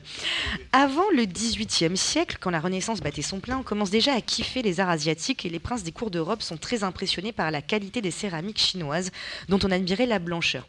C'est le long travail du kaolin, une terre pure, qui permettait ce résultat. Alors oui, l'Europe fait deux trois potiches pas mal. Par exemple, en France, on a sous François Ier la céramique de Saint-Porcher. Alors oui, c'est joli Saint-Porcher, hein, mais ça sert à rien. C'est beaucoup trop fragile. Alors le François, il a plein de belles, euh, potiches, de belles salières et tout, mais c'est juste pour toucher avec les yeux, hein, parce que vu le prix que ça coûte, on n'a pas envie de les casser. hein. C'est d'ailleurs à cette époque que se créent les premiers buffets qui servent d'écrin à cette vaisselle d'apparat. Encore une petite anecdote pour vous la péter. À ce point de cette chronique, vous vous dites, mais pourquoi elle nous parle de buffet alors qu'on est en train de faire une émission sur les arts martiaux? Eh bien, comprendra qui pourra. Bref. Bref. Non, mais il y a un petit jeu de mots d'argot là-dedans. Bref, pour finir sur les arts asiatiques, je voudrais vous parler d'une tradition japonaise que peut-être Madi connaît, je ne sais pas, qui consiste à ne jamais jeter les céramiques, mais à les réparer avec parfois même des fils d'or. Cette technique s'appelle le kitsungi. Elle apparaît au XVe siècle et est, à mon sens, révélatrice de la philosophie japonaise. En effet, avec le kitsugi, rien ne se détruit et la renaissance devient d'autant plus précieuse qu'elle apporte une nouvelle préciosité à l'objet. Nous sommes ici bien loin du consumérisme de notre société. Une dernière anecdote peut-être pour finir cette chronique. Oui, allez, vas-y Julie. Euh, Ouais, allez, s'il te plaît, Merci euh, pour oh l'enthousiasme. Eh bien, le saviez-vous, la taille moyenne d'un pénis japonais est de 10,92 cm. Alors du coup, Madi, toi qui es d'origine sénégalaise, une réaction peut-être? On évite de taper sur les tables. Ah, Madi, c'est du coup, on t'écoute. Ah, Romain n'a pas du tout aimé, mais bon, c'est pas grave. Il en faut pour tous les goûts. Alors les gars Là, on peut- Je suis un peu perturbé. là, je comprends. C'est la raison pour laquelle on décide de mettre Julie Triol à la fin en général. Toujours, le meilleur pour la fin. Alors, pour, pour Anonymous, qui s'est fait désanonymer, mais je dirais pas son nom, c'est 10,92 pour les Japonais, et apparemment c'est assez similaire avec les Chinois. Les Occidentaux, on. Oui, bien sûr, pour les Occidentaux, on inverse 10 ans les deux chiffres, et d'expérience, je vous dis que c'est pas vrai. 10, 10, c'est. Donc, je trouve que le débat commence à, à partir un peu. euh, Enfin, ouais, voilà, on est d'accord quoi. C'était non, c'était sympathique. Écoutez, j'ai bien aimé ces petits jeux de mots. Euh, cela dit, on va terminer la soirée sur une note plutôt p- positive et peut-être revenir sur sur les échanges que nous avons eus, les idées euh, intéressantes et de philosophie profonde que nous avons échangées. Est-ce que quelqu'un voudrait dire quelque chose, Nance Berger, pour peut-être résumer ce qu'on a dit euh, en parle? Vas-y. Alors, résumé, non, mais là, on a parlé de l'art japonais, le katsumi. Euh, non, non, pardon, Alors, le facile. Non, le, le euh, bon, l'art japonais. Il se trouve que j'ai, je me suis insta- Non, non, non, non. Le lapsus. Euh, je me suis intéressé à cet art euh, japonais. Lequel fait- Lequel À quel art À quel art Tu l'as tu t'es intéressé sur internet Et en fait, ce qui est intéressant avec cet art japonais, euh, c'est que pour transcender un objet, il faut qu'il soit euh, cassé. Il faut déjà qu'il parles, soit. attends, attends, de quoi tu parles là? Pour transcender un objet, il faut le casser Non, parce que l'art japonais, je me rappelle plus du, du terme, mais euh, Kintsugi. kintsugi, euh, rien à voir avec katsumi. Euh, en fait, il faut qu'il soit déjà cassé et on le reconstitue avec des fils d'or. Et ça prend euh, un certain temps. Et euh, cet objet, euh, à la fin, est normalement plus beau qu'au départ. Pour qu'il soit plus beau au départ, il faut qu'il soit cassé, il faut qu'il soit boiteux. Euh, euh, J'ai déjà entendu, euh, quand je suis rentré en franc-maçonnerie, qu'on ne rentrait jamais en franc-maçonnerie en étant stable, il fallait toujours être boiteux, il fallait toujours avoir une, euh, une petite faille. Est-ce que pour rentrer euh, en- dans les arts martiaux, il faut, euh, faut être boiteux? Oui, oui. Qu'est-ce que vous en pensez? Moi, je. je- C'est en, en- en tout cas, tu as, tu as, tu as soulevé, tu as, tu as mis le doigt là sur une, sur une très très belle image qui, en tout cas, euh, suscite l'intérêt de notre ami euh, An- Antoine au costume bleu. Oui, je, je, rebondis sur ce qui vient d'être dit. Euh, Il y, il y avait une, euh, une règle à l'époque euh, qui, qui était un peu étrange. C'était la règle des 3 B en maçonnerie, c'était interdit aux beigles, aux boiteux et aux borgnes. Donc moi, j'ai plutôt entendu dire qu'à l'époque... Et aux femmes. euh, les boiteux, c'était plutôt mal vu. Heureusement, euh, aujourd'hui, on peut euh, être bègle ou boiteux et quand même être accepté euh, voilà, en maçonnerie. Mais euh, tout à fait. Et euh, d'ailleurs, euh, sans transition aucune, hein, puisque vous ne me le permettez pas de toute manière, mais cela me rappelle que nous sommes aujourd'hui, euh, c'est- le jour d'un d'un anniversaire particulier. hein, c'est euh, les un an de la mort d'une- d'un grand personnage. Trois ans de David Bowie. Pardon, je sais pas si. si- Ouais. Et ben justement, c'est pour ça que je voulais dire ça. C'est pourquoi 3 ans Voilà. small 3 ans, un chiffre particulier, donc 1 x 3. Donc euh, finalement, David Bowie nous a quittés il y a 3 ans. Et euh, pour ça, et pour lui rendre hommage, nous avons décidé d'envoyer ce petit message à tous les êtres humains. It's a god awful small affair to the girl with the mousy hair. But her mummy is yelling no, her daddy has told her to go. But her friend is nowhere to be seen. Now she walks through her sunken dream to the seat with the clearest view and she's hooked to the silver screen. But the film is a sad thing for, for she's lived it ten times or more. She could spit in the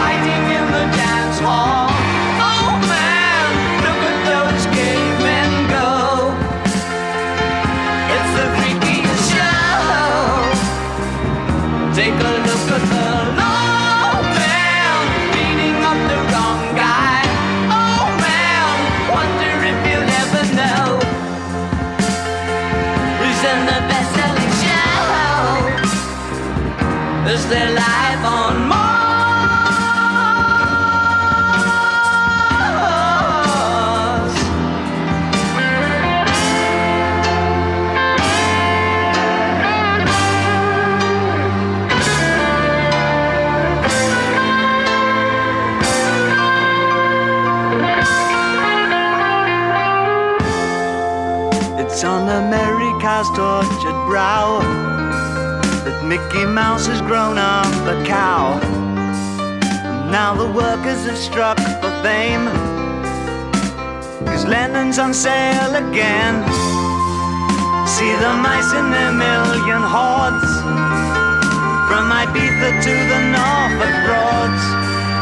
Rule Britannia is out of bounds to my mother, my dog, and clowns.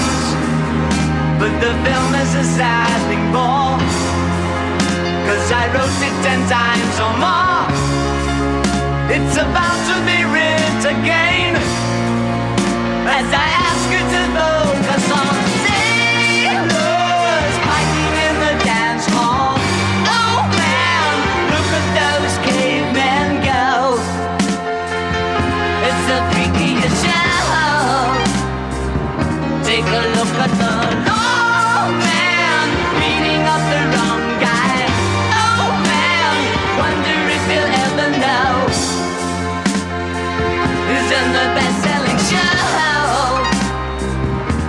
alive.